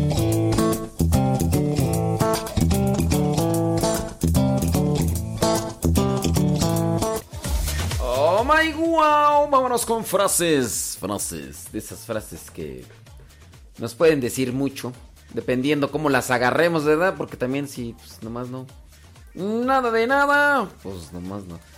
Porque eh, la- las frases también hay que masticarlas, ¿no? Hay que masticarlas para que nos nos den algo. Dice esta frase: Bendecida es una persona que ora no por tener todo lo que quiere, sino para agradecer a Dios por todo lo que le ha dado. Bendecida es una persona que ora, no por todo lo que quiere, sino para agradecer a Dios por todo lo que le ha dado. Ustedes hacen oración nada más para pedir algo cuando sienten ya la lumbre en los aparejos, dicen, dicen allá en mi ranch.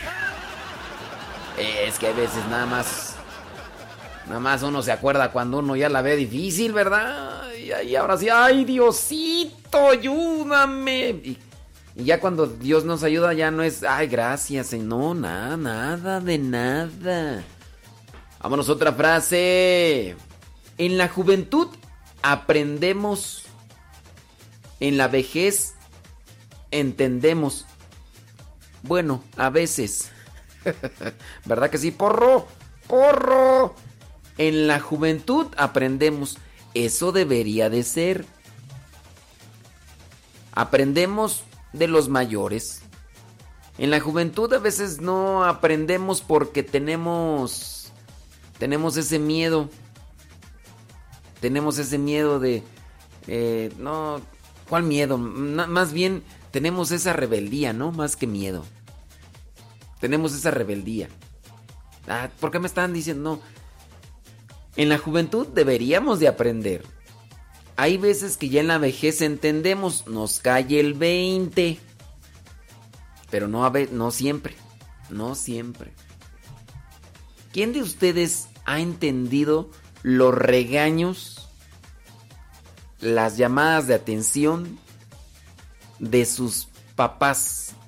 ¿Quién de ustedes ha dicho, oh no, yo le agradezco a mi papá, mi mamá, la regañada que me dio? Yo le agradezco a mi mamá y a mi papá la rega... ¿Quién de ustedes? ¿Será que alguno de ustedes ya entendió? Ahora entiendo a mi mamá. Ahora entiendo a mi papá. ¿Será? Anabel de la Cruz, allá en Arkansas. Ahora podrías tú distinguir aquellas cosas de... Yo, por ejemplo, ahorita me viene a la mente de cuando mi, mi mamá y mi papá me decía, aquí, antes de las 9 de la noche ya tiene que estar en la casa. Donde llegue más tarde, aténgase a las consecuencias.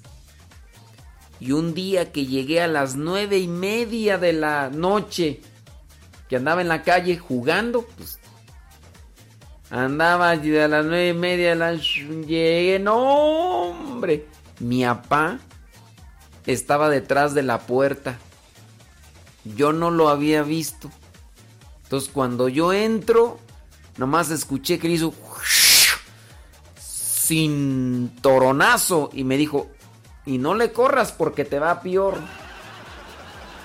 Y yo por dentro, pues póndele corro, estoy en el cuarto, estoy en el cuarto, pues ya nomás acomódate para que duele, para que duela menos, acomódate.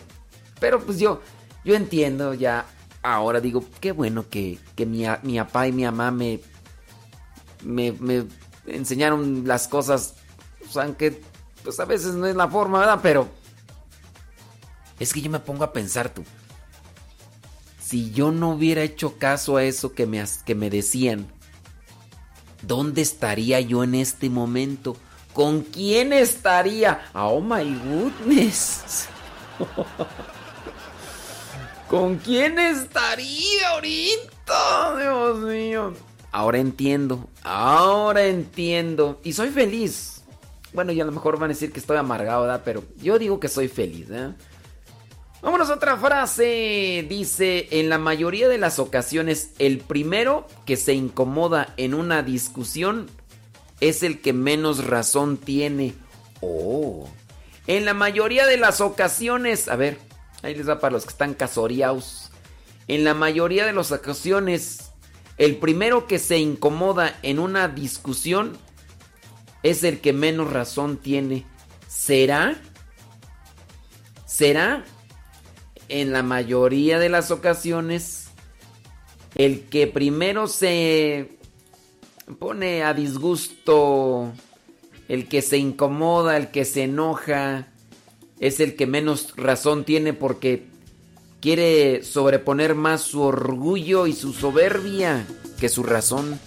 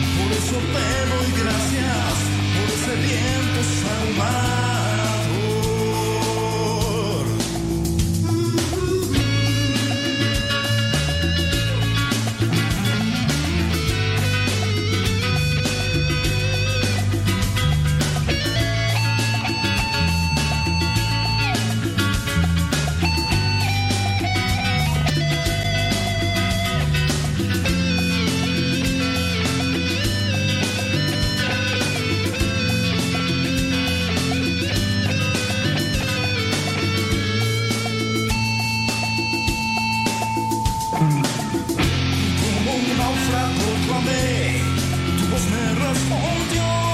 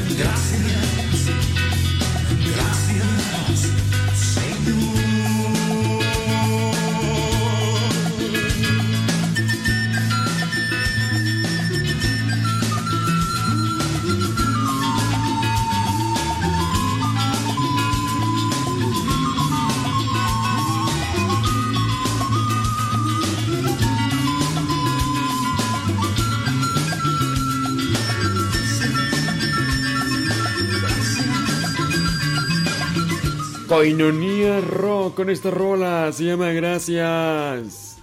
Hoy día jueves. Jueves 26 de marzo. Gracias por escucharnos. Gracias.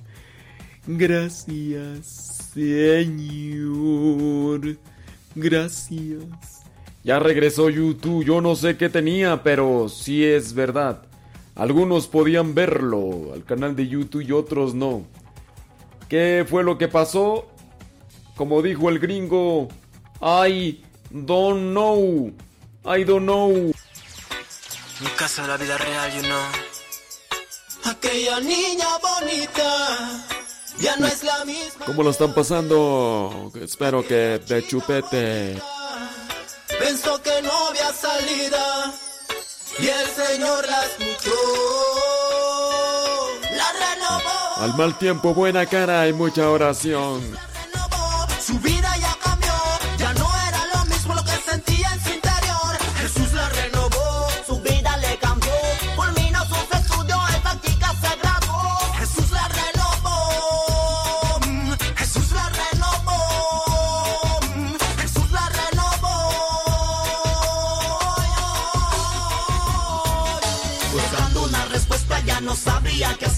La tristeza la abrumaba, la rondaba por su ser. Ella se preguntaba por qué ya no la quieren. Sus padres la alegaban, ya no la quieren ni ver. Su amigo la violó, de ella abusó. Eso la perturbó, a la droga ella cayó. Ella se entristeció, ahogada en el dolor. Y con lágrimas en sus ojos ella le pedía al Señor.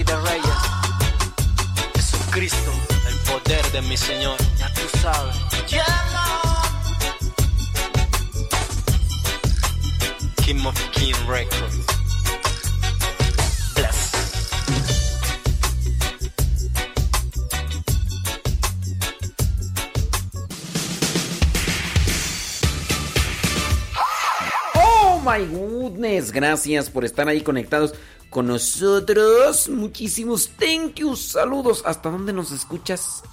Leonor Estrada dice que nos está escuchando ahí en Acuitlapilcos.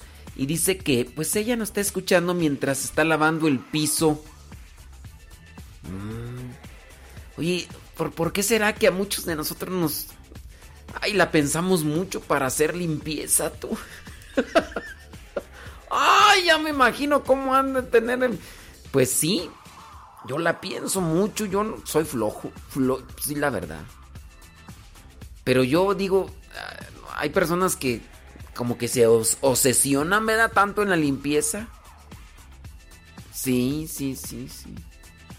Pero no, échenle galleta. Nosotros aquí les acompañamos. Desde, desde acá les acompañamos en sus quehaceres. Los obispos. Me hicieron una pregunta, que cuál es la diferencia entre un monseñor, un obispo y un cardenal. Miren, yo les he dicho así de forma muy compacta y así. Les he dicho que son obispos. En la jerarquía eclesiástica está el diácono, el sacerdote y el obispo. En el caso de el diácono, hay diáconos permanentes y diáconos transitorios. En el caso de los sacerdotes, pues bueno, es el sacerdote.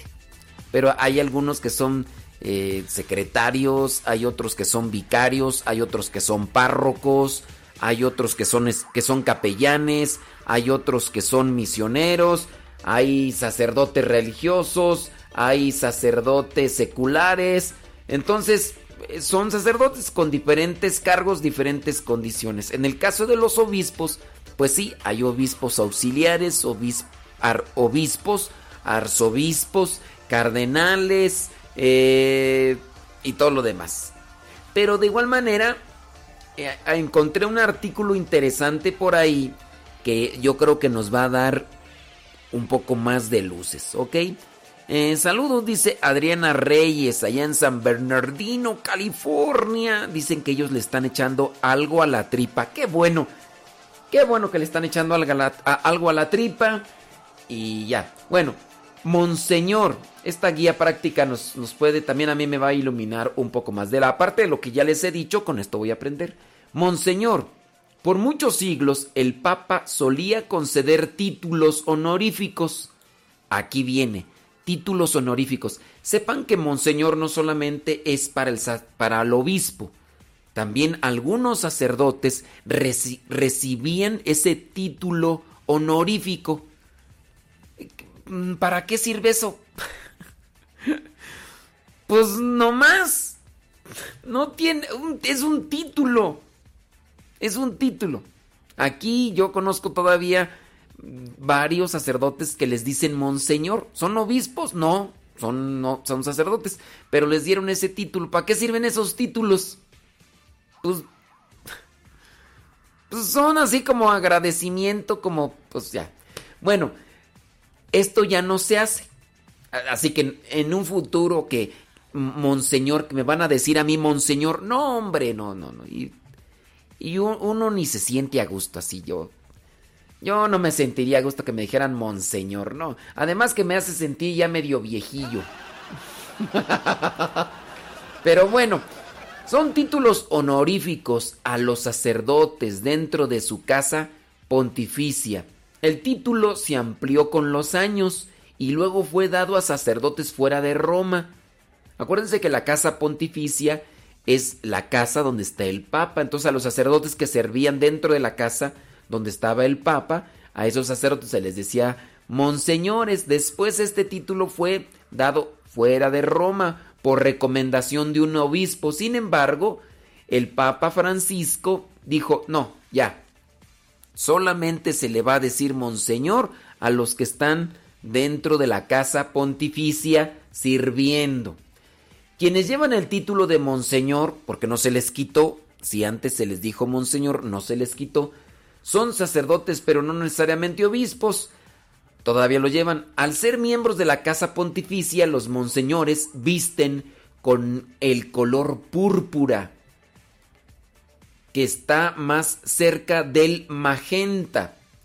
una sotana con botones, ribetes y fajín y por lo general no tienen un solideo, el pequeño gorro que se que va sobre la cabeza, ese es el solideo. ¿Cómo se llama el gorrito ese que llevan los obispos aquí así? Se le llama solideo. Tampoco el monseñor lleva una cruz pectoral. Estos dos últimos signos son distintivos de los obispos y cardenales. Es que ahí está la diferencia. Los monseñores pues se visten con este tipo de color parecido al, al, del obispo, nada más que es un color magenta, a diferencia de los obispos que es un color rojo. Y hablando de la cruz pectoral, que la verdad, pues bueno, son gustos, ¿verdad? Pero hay cruces de los obispos que están demasiado, demasiado grandes, así, pectorales, son unas cruces grandísimas aquí en el pecho. Bueno, pero eso lo distingue a un monseñor de un obispo. El color púrpura está conectado a la tradición en el Imperio Romano para vestir a nuevos dignatarios con una toga púrpura. En la, en la heráldica medieval el color simboliza la justicia, la majestad real y la soberanía. Recuerden que a los obispos se les dice los príncipes. Por eso lo de la majestad real, la soberanía. Y en este caso, lo de la justicia.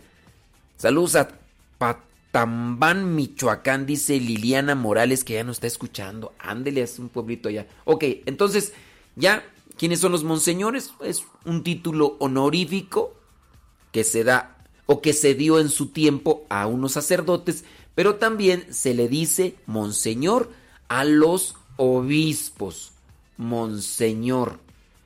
El obispo, ahora sí, el obispo, ya distinguimos entre monseñor y obispo. El monseñor como título honorífico que se dio a sacerdotes que están y se da a sacerdotes que están en la casa pontificia, se dio a algunos sacerdotes fuera de la casa pontificia, pero también así se les dice a los obispos, monseñor. Ok, obispo. La mayor parte de la historia de la iglesia, el verde fue el color para los obispos. Imagínense, eso no sabía yo. Este color aún se ve en el escudo de armas tradicional que elige cada obispo cuando es elegido. Por eso se pone el verde. Mm, es que el verde dentro de la iglesia simboliza vida. Aunque por ahí hay algunas personas, ¿verdad? Que que el verde lo ponen como muerte, porque pues, ya ves que es con... Sin embargo, en el siglo XVI el color se cambió a rojo. De verde que utilizaban antes los obispos se cambió a rojo amaranto, que se llama así en referencia al color de la flor de amaranto. Se asemeja al color fucsia o fuchsia. Fuchsia, bueno, al color fuchsia. Como tiene un color similar al púrpura, tiene un valor simbólico que apunta a la tarea del obispo de gobernar su diócesis local. Además, los obispos se pueden identificar por llevar el mismo color en el solideo, acuérdense, el solideo es el gorrito que llevan en la cabeza, y por la cruz pectoral. Entonces, un obispo, el solideo y la cruz pectoral. Y el verde, antes se vestían blanco y verde los obispos, pero ahora el color verde solamente lo llevan o, lo tienen en el escudo. Todos los obispos, cuando ya los nombran obispos, si a mí, por ejemplo, en unos 50 mil años me nombran obispo, yo voy a tener que elegir un escudo con alguna simbología, dependiendo, ¿verdad?, de la simbología, pero voy a tener que poner el color verde dentro de ese escudo. Que eso yo no lo sabía y hoy lo he aprendido. Bueno, Número 3, el cardenal. Entonces ya mencionamos eh, las diferencias entre obispo, cardenal y monseñor. Bueno, obispo y monseñor. Ahora vámonos con el cardenal. El nombre técnico para el color que usan los cardenales es escarlata. Entonces, el obispo tiene un color diferente al del cardenal. Yo no conozco de colores, las mujeres a lo mejor sí, que fuchsia, que no sé qué, que no sé cuánto. Bueno, el, color escarlata para los cardenales. Saludos a Roxana López, dice desde Mesa, Arizona. Este color lo distingue como los miembros del colegio cardenalicio. ¿Qué es el colegio cardenalicio? Pues el grupo de cardenales. el grupo de cardenales, que son los que vienen a formar parte de lo que se le llama el conclave. El conclave es cuando los cardenales se reúnen y eligen a uno que va a ser el vicario de Cristo aquí en la tierra, al Papa. Bueno, ese es el colegio cardenalicio, se les dice príncipes de la iglesia. Cuando el Papa coloca la birreta, que es un sombrero con tres o cuatro esquinas, eso se le llama birreta, es un sombrero. Algunos sacerdotes utilizan también esta birreta, pero el sombrero es de color negro. El sombrero entonces de tres o cuatro esquinas que se usa como parte de la vestimenta litúrgica. En la parte superior de la cabeza del cardenal dice, esto es, escarlata como un signo de la dignidad del cardenal, cardenalato, lo que significa su disposición a actuar con prontitud, incluso al derramamiento de sangre, al aumento de la fe cristiana, la paz y la tranquilidad del pueblo de Dios, y la libertad y el crecimiento de la Santa Iglesia Católica. Pues esto vendría a ser el, el cardenal, el obispo y el monseñor. Sin duda son cargos, son cargos que se tienen dentro de la iglesia, como lo mencioné al inicio.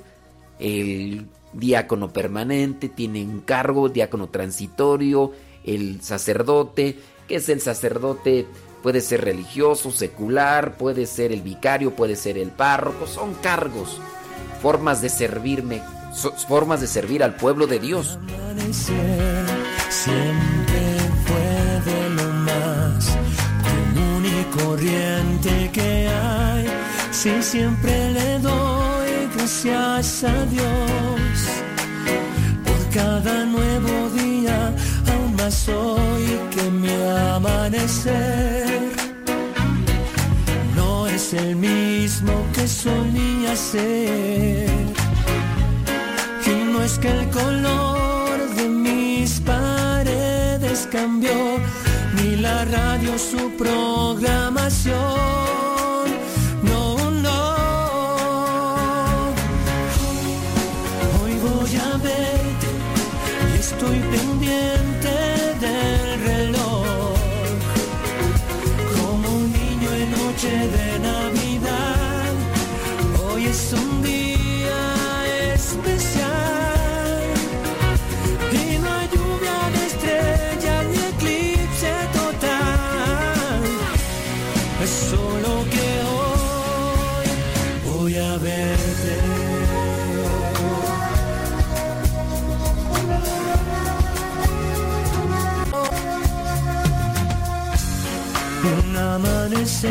Como el de hoy lo daba por hecho, pues todo lucía igual.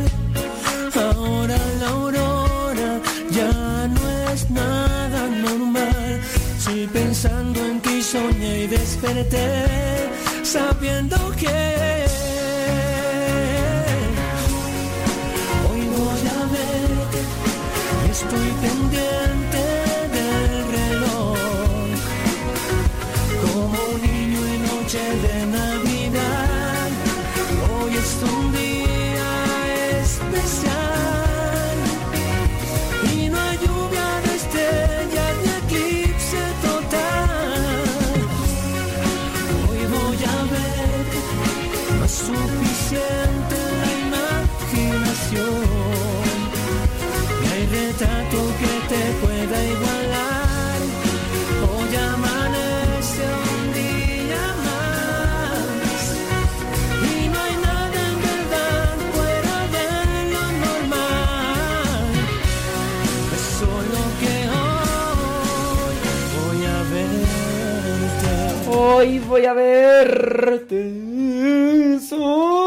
Dios, Dios santo. Ay, Jesús de Veracruz. ¿Será malo estirarse? Pero así descansa. Se, se oye mal, pero descansa el animal. Bueno, pues eh, otras personas se lo pierden. Ayer estaba mirando un mensaje por ahí, una persona me, me mandaba un comentario. Decía esta persona que había recomendado nuestro programa de radio. Al parecer mucha gente se ha enterado de nuestro programa de radio, pero no nos siguen porque les caemos gordos y así se lo expresó esta persona. Esta persona le dijo, no, mira, en estos momentos así, pues de cuarentena y todo el rollo, mira, ¿por qué no escuchas el programa del Padre Modesto? Y la otra persona hasta se enchiló. ¡Ay, no! ¡Qué horrible ese viejo! Pero es padre. ¡Ay, pues ni parece padre! Ni parece padre ese. ¡Ay, qué horrible viejo! Me cae bien gordo, bien gordo. ¿Pero por qué te cae gordo? Pues si no, no dice nada malo. ¡Ay, no! Tiene una forma de ser bien pesada, sangrón. Yo dije, ay, Dios mío, santo, ni es para tanto, ni es para tanto, y no sé por qué tanto brinco estando el suelo tan parejo, pero pues sí, hay mucha persona que, que, les caemos gordos, pero pues bueno, algunos de ustedes han sido sinceros y nos han dicho que cuando comenzaron a escucharnos les caíamos gordo. Con el paso del tiempo les caemos más. ¿Verdad, Nercy Navarro? ¿Verdad que sí? Ay, Dios mío santo, pues, ¿qué, qué, qué te digo?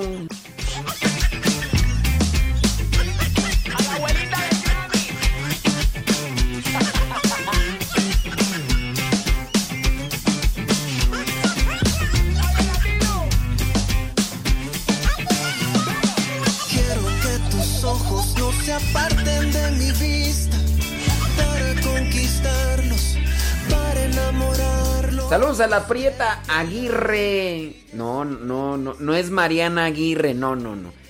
Dice la Prieta Aguirre que nos está escuchando allá en Fort Worth, Texas, con toda la actitud, como debe de ser. Como debe de ser. Vamos. A ver, al mal tiempo, buena cara y mucha oración. ¿De, ¿Sirve de algo la preocupación? No. ¿Sirve de algo bueno? No.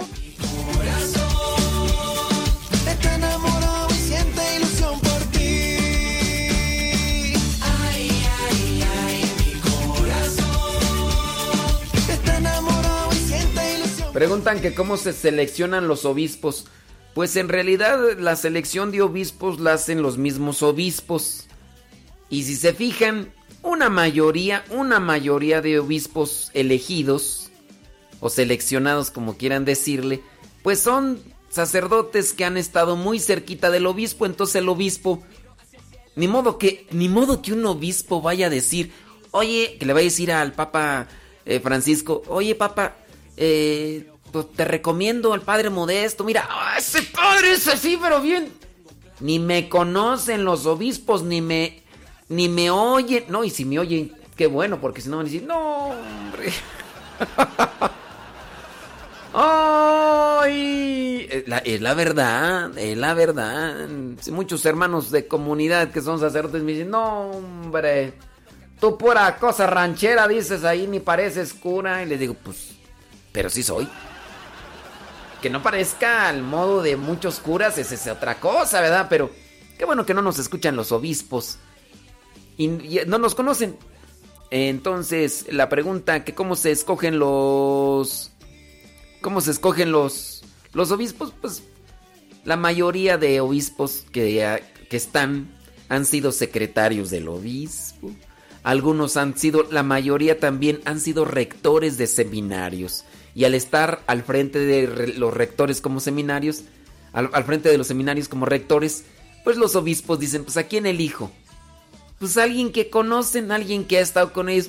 Muchos de ellos han sido secretarios de obispo, rectores en un seminario y pues son recomendados pues por los obispos. ¿Tú crees que van a escoger a un pitirijas como yo? No, hombre. No, ¿te imaginas tú? ¿Te imaginas? A, me, ¡Uh, no! ¿Para qué quieres? Me comen vivo. ¿Te imaginas? Yo de obispo y, y hablando así. No, no, no, no.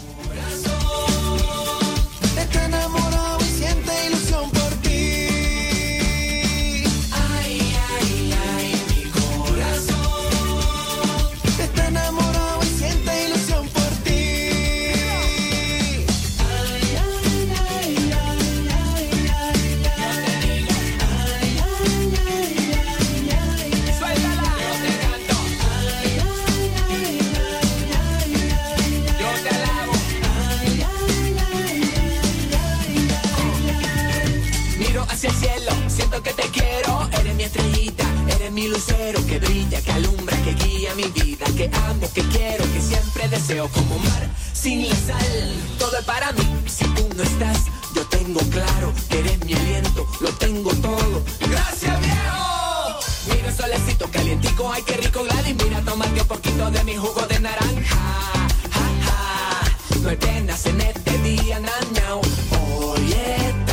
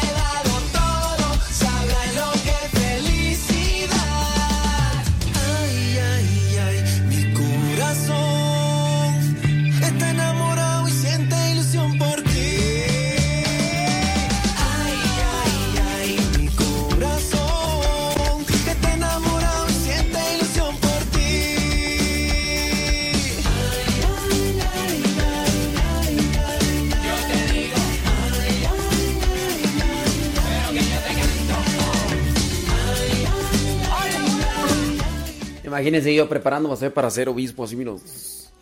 Chiquillos y chiquillas, chamacos y chamacas. Yo, el obispo de esta diócesis de Tiquimichío, aquí contento con ustedes, porque yo, yo estoy aquí para acompañarles. Come- ¿Por, por qué casi todos los obispos hablan así, tú? No, no, no. No, no sé. Que cómo se le debe saludar a un arzobispo cuando está en persona. Pues así, arzobispo, ¿cómo está arzobispo? Sí, porque me tocó escuchar a un arzobispo que le decían obispo, dice no, dice este, con, con propiedad, él, él dijo, él dijo, dice no, ti- tienen que hacer el saludo con propiedad, discúlpenme les- que les corrija, pero es que es lo propio. Y yo dije, ay Dios, a ver, a ver, pero yo no lo estaba saludando, lo estaba saludando otra persona. Dijo, no, señor obispo, y entonces el obispo se puso serio y dijo, este, no, discúlpenme que los corrija, pero es que, pues, y- es- esto es para bien de ustedes, para que sepan, tienen que... mm, eh, saludar con propiedad. Eh, arzobispo, por favor, arzobispo. Y dije, oh my wow. Bueno, pero este, yo no sé si sea un requerimiento de los obispos. Si ya por dentro, ya cuando los nombran obispos, les digan, oigan, acuérdense que ya tienen que hablar chiquillos y chiquillas, chamacos y chamacas. No, pero hasta eso, ¿no? Hay muchos sacerdotes también que la mayoría ha- hablan así, ¿no? Así como que yo, el padre, fulano, tal. chequen, van, van a empezar, ay, ya empecé la mordedera. Chequense los otros padrecitos que tienen sus videos ahí en el, en el tutú. A ver, díganme, ¿quién está así medio loco, destrampado, así que... Por ahí hay muchos padres y están jóvenes, no están grandes de edad. De hecho, hay algunos padres más jóvenes que yo. Hay algunos sí por ahí que están medios locos, igual que yo. Mm, hay un padre argentino, un padre argentino, que hasta se pone una peluca y una nariz cuando hace sus pequeños videos. Déjame ver cómo se llama. Eh, eh, déjame ver. Déjame ver. Mm, Yo aquí lo sigo, al padre de Argentina. Bueno, él creo que también me sigue. Eh, se llama... Es que la verdad no sé... No sé cómo. Ah, se llama Jorge Reinaudo. Jorge Reinaudo. Bueno, si lo quieren seguir. Ay, Jesús, tiene 40 mil seguidores en Instagram. ¡Oh! ¡Santo Dios! ¡Santo Dios! Bueno, no, pues sí. Es argentino. Bueno, si, si lo contactan ahí por el Instagram, díganle que, que le mando saludos. Creo que, él, creo que él me sigue, pero él también así medio... También medio loquillo.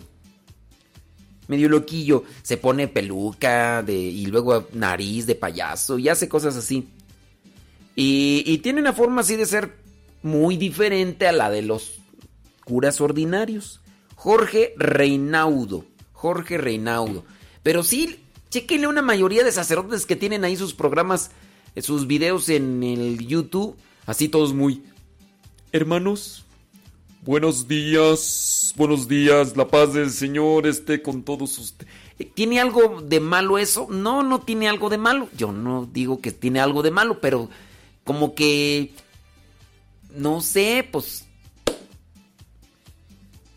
Alguien me, estará criticando a mí porque decir, ¿te estás burlando? No, no me estoy burlando, solamente digo que ellos hablan diferente y que yo no hablo diferente. Y me quitaron a mí de una estación de radio propiamente por eso, porque dijeron que yo hablaba bien ranchero. Y dije, ¿pero tiene algo de malo ser ranchero? No, es que hablas así como que. Como que hablas las cosas muy rebajadas, muy, muy baratas. Le dije, no, no, no, no son baratas. Pues así hablo, ni modo que. Soy de rancho. Señores, soy de rancho, soy de votación, caballo. Y eso que en ese programa que compartía con esta estación de radio no ponía risas, ¿eh? Porque hay muchos que... Que, el, que no les gustan las risas, pero en ese, ese programa que compartía yo con esta estación de radio no ponía risas, como acá sí, ¿no? Pues, me escuchan y. Dice... Mmm, eh, sí, sí, sí. Sí, pues son, son diferentes, ¿verdad? El padre S. Medani, padre Dani, Semdani, bueno, Dani, el padre Dani, el, que, que, bueno, de hecho él canta rap, es, es, sacerdote rapero, el güerito este español, S. Medani, si lo siguen, mándenme un saludo, te manda saludos del padre Modesto, fíjense yo, yo los sigo a estos padres y ellos no me siguen. Pero no, no, no, pues no estoy buscando que me sigan. Yo con seguir a Cristo ya lo demás, pues ya, total. El padre, el padre, el pollo, el pollo este, José Luis.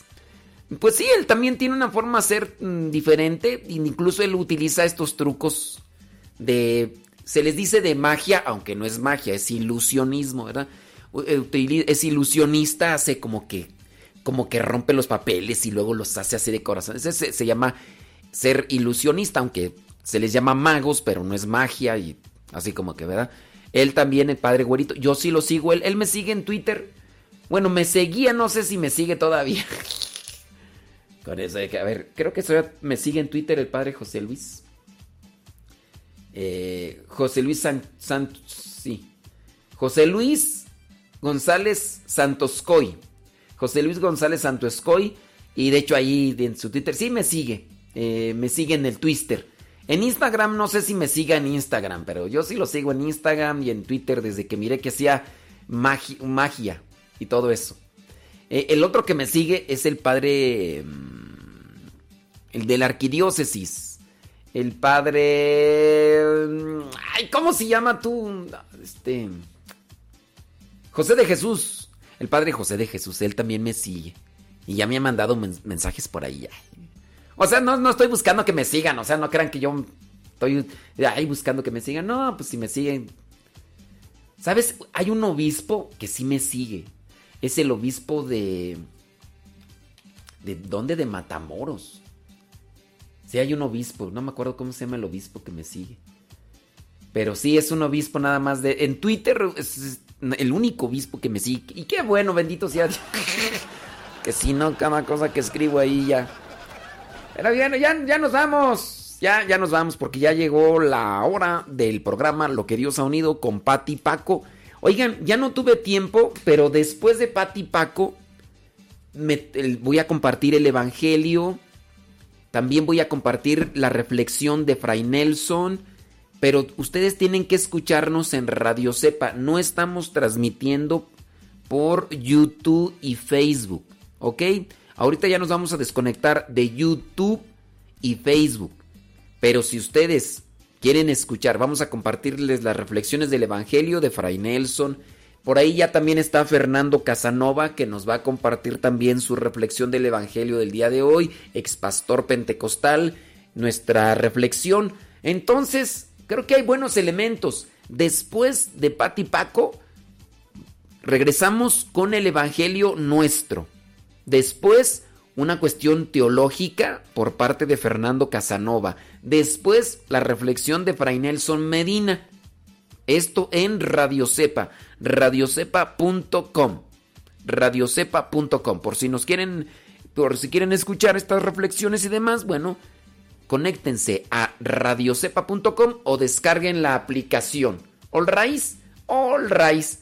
Bueno, saludos a Robert Terán desde Cali, Colombia. Gracias, muchas, pero muchas gracias. ¿Quién más tú? Bueno, pues saludos a todos ustedes y Dios me los bendiga, pórtense muy bien y échenle muchas, pero muchas ganas. Dice Rita Betania que ya se le está pegando lo ranchera. Mm, yo no creo que se te esté pegando lo ranchera, más bien te estás dando cuenta de lo que eres. Ah, saludos a la Dedos Ágiles de Marisela Ledesma. Ay, Marisela Ledesma. ¿Qué dedos tan veloces tienes? ¿Cuánto escribes? ¿Cuánto escribes? Eh, fry Chicken. Sí, Fry Chicken. Saludos, dice. Juanita Lázaro. Gracias, Juanita Lázaro. Ándele. Saludos. Em, Daniel Segundo dice: En la aplicación de radio, sepa, me está saliendo un comercial de otra radio. Y, es muy constante. Al sur de la Ciudad de México.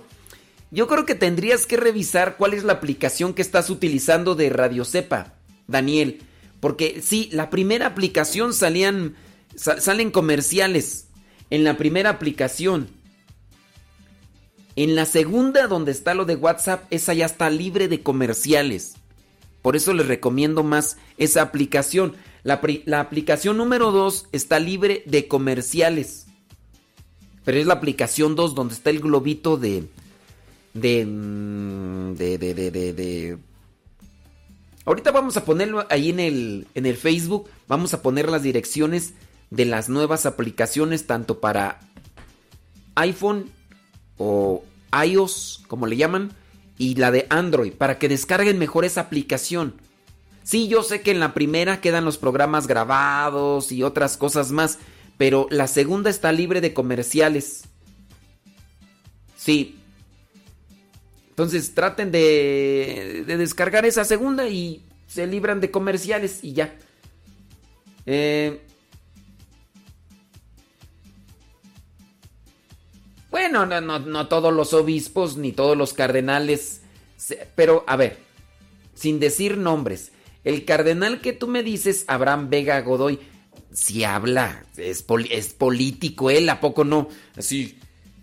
Bueno, pues yo quiero decirles que la situación es si habla así, ¿a poco? Ay, ¿a poco no? Pues, ¡Ey! ¿Cómo no, hombre? Ya, listo, Calisto. Saludos desde Long Beach. Bueno, ya vámonos, porque si no, después el programa de Pati Paco.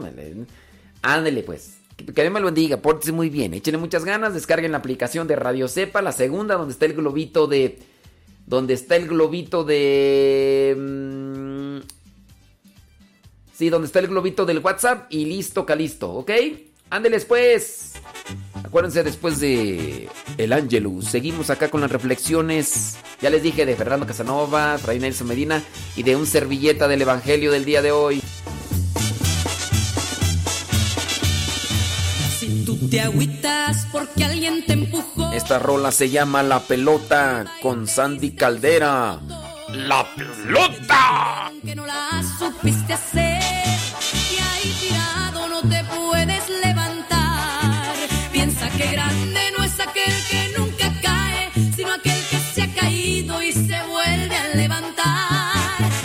que grande no es aquel que nunca cae, sino aquel que se cayó y se ha vuelto a leer.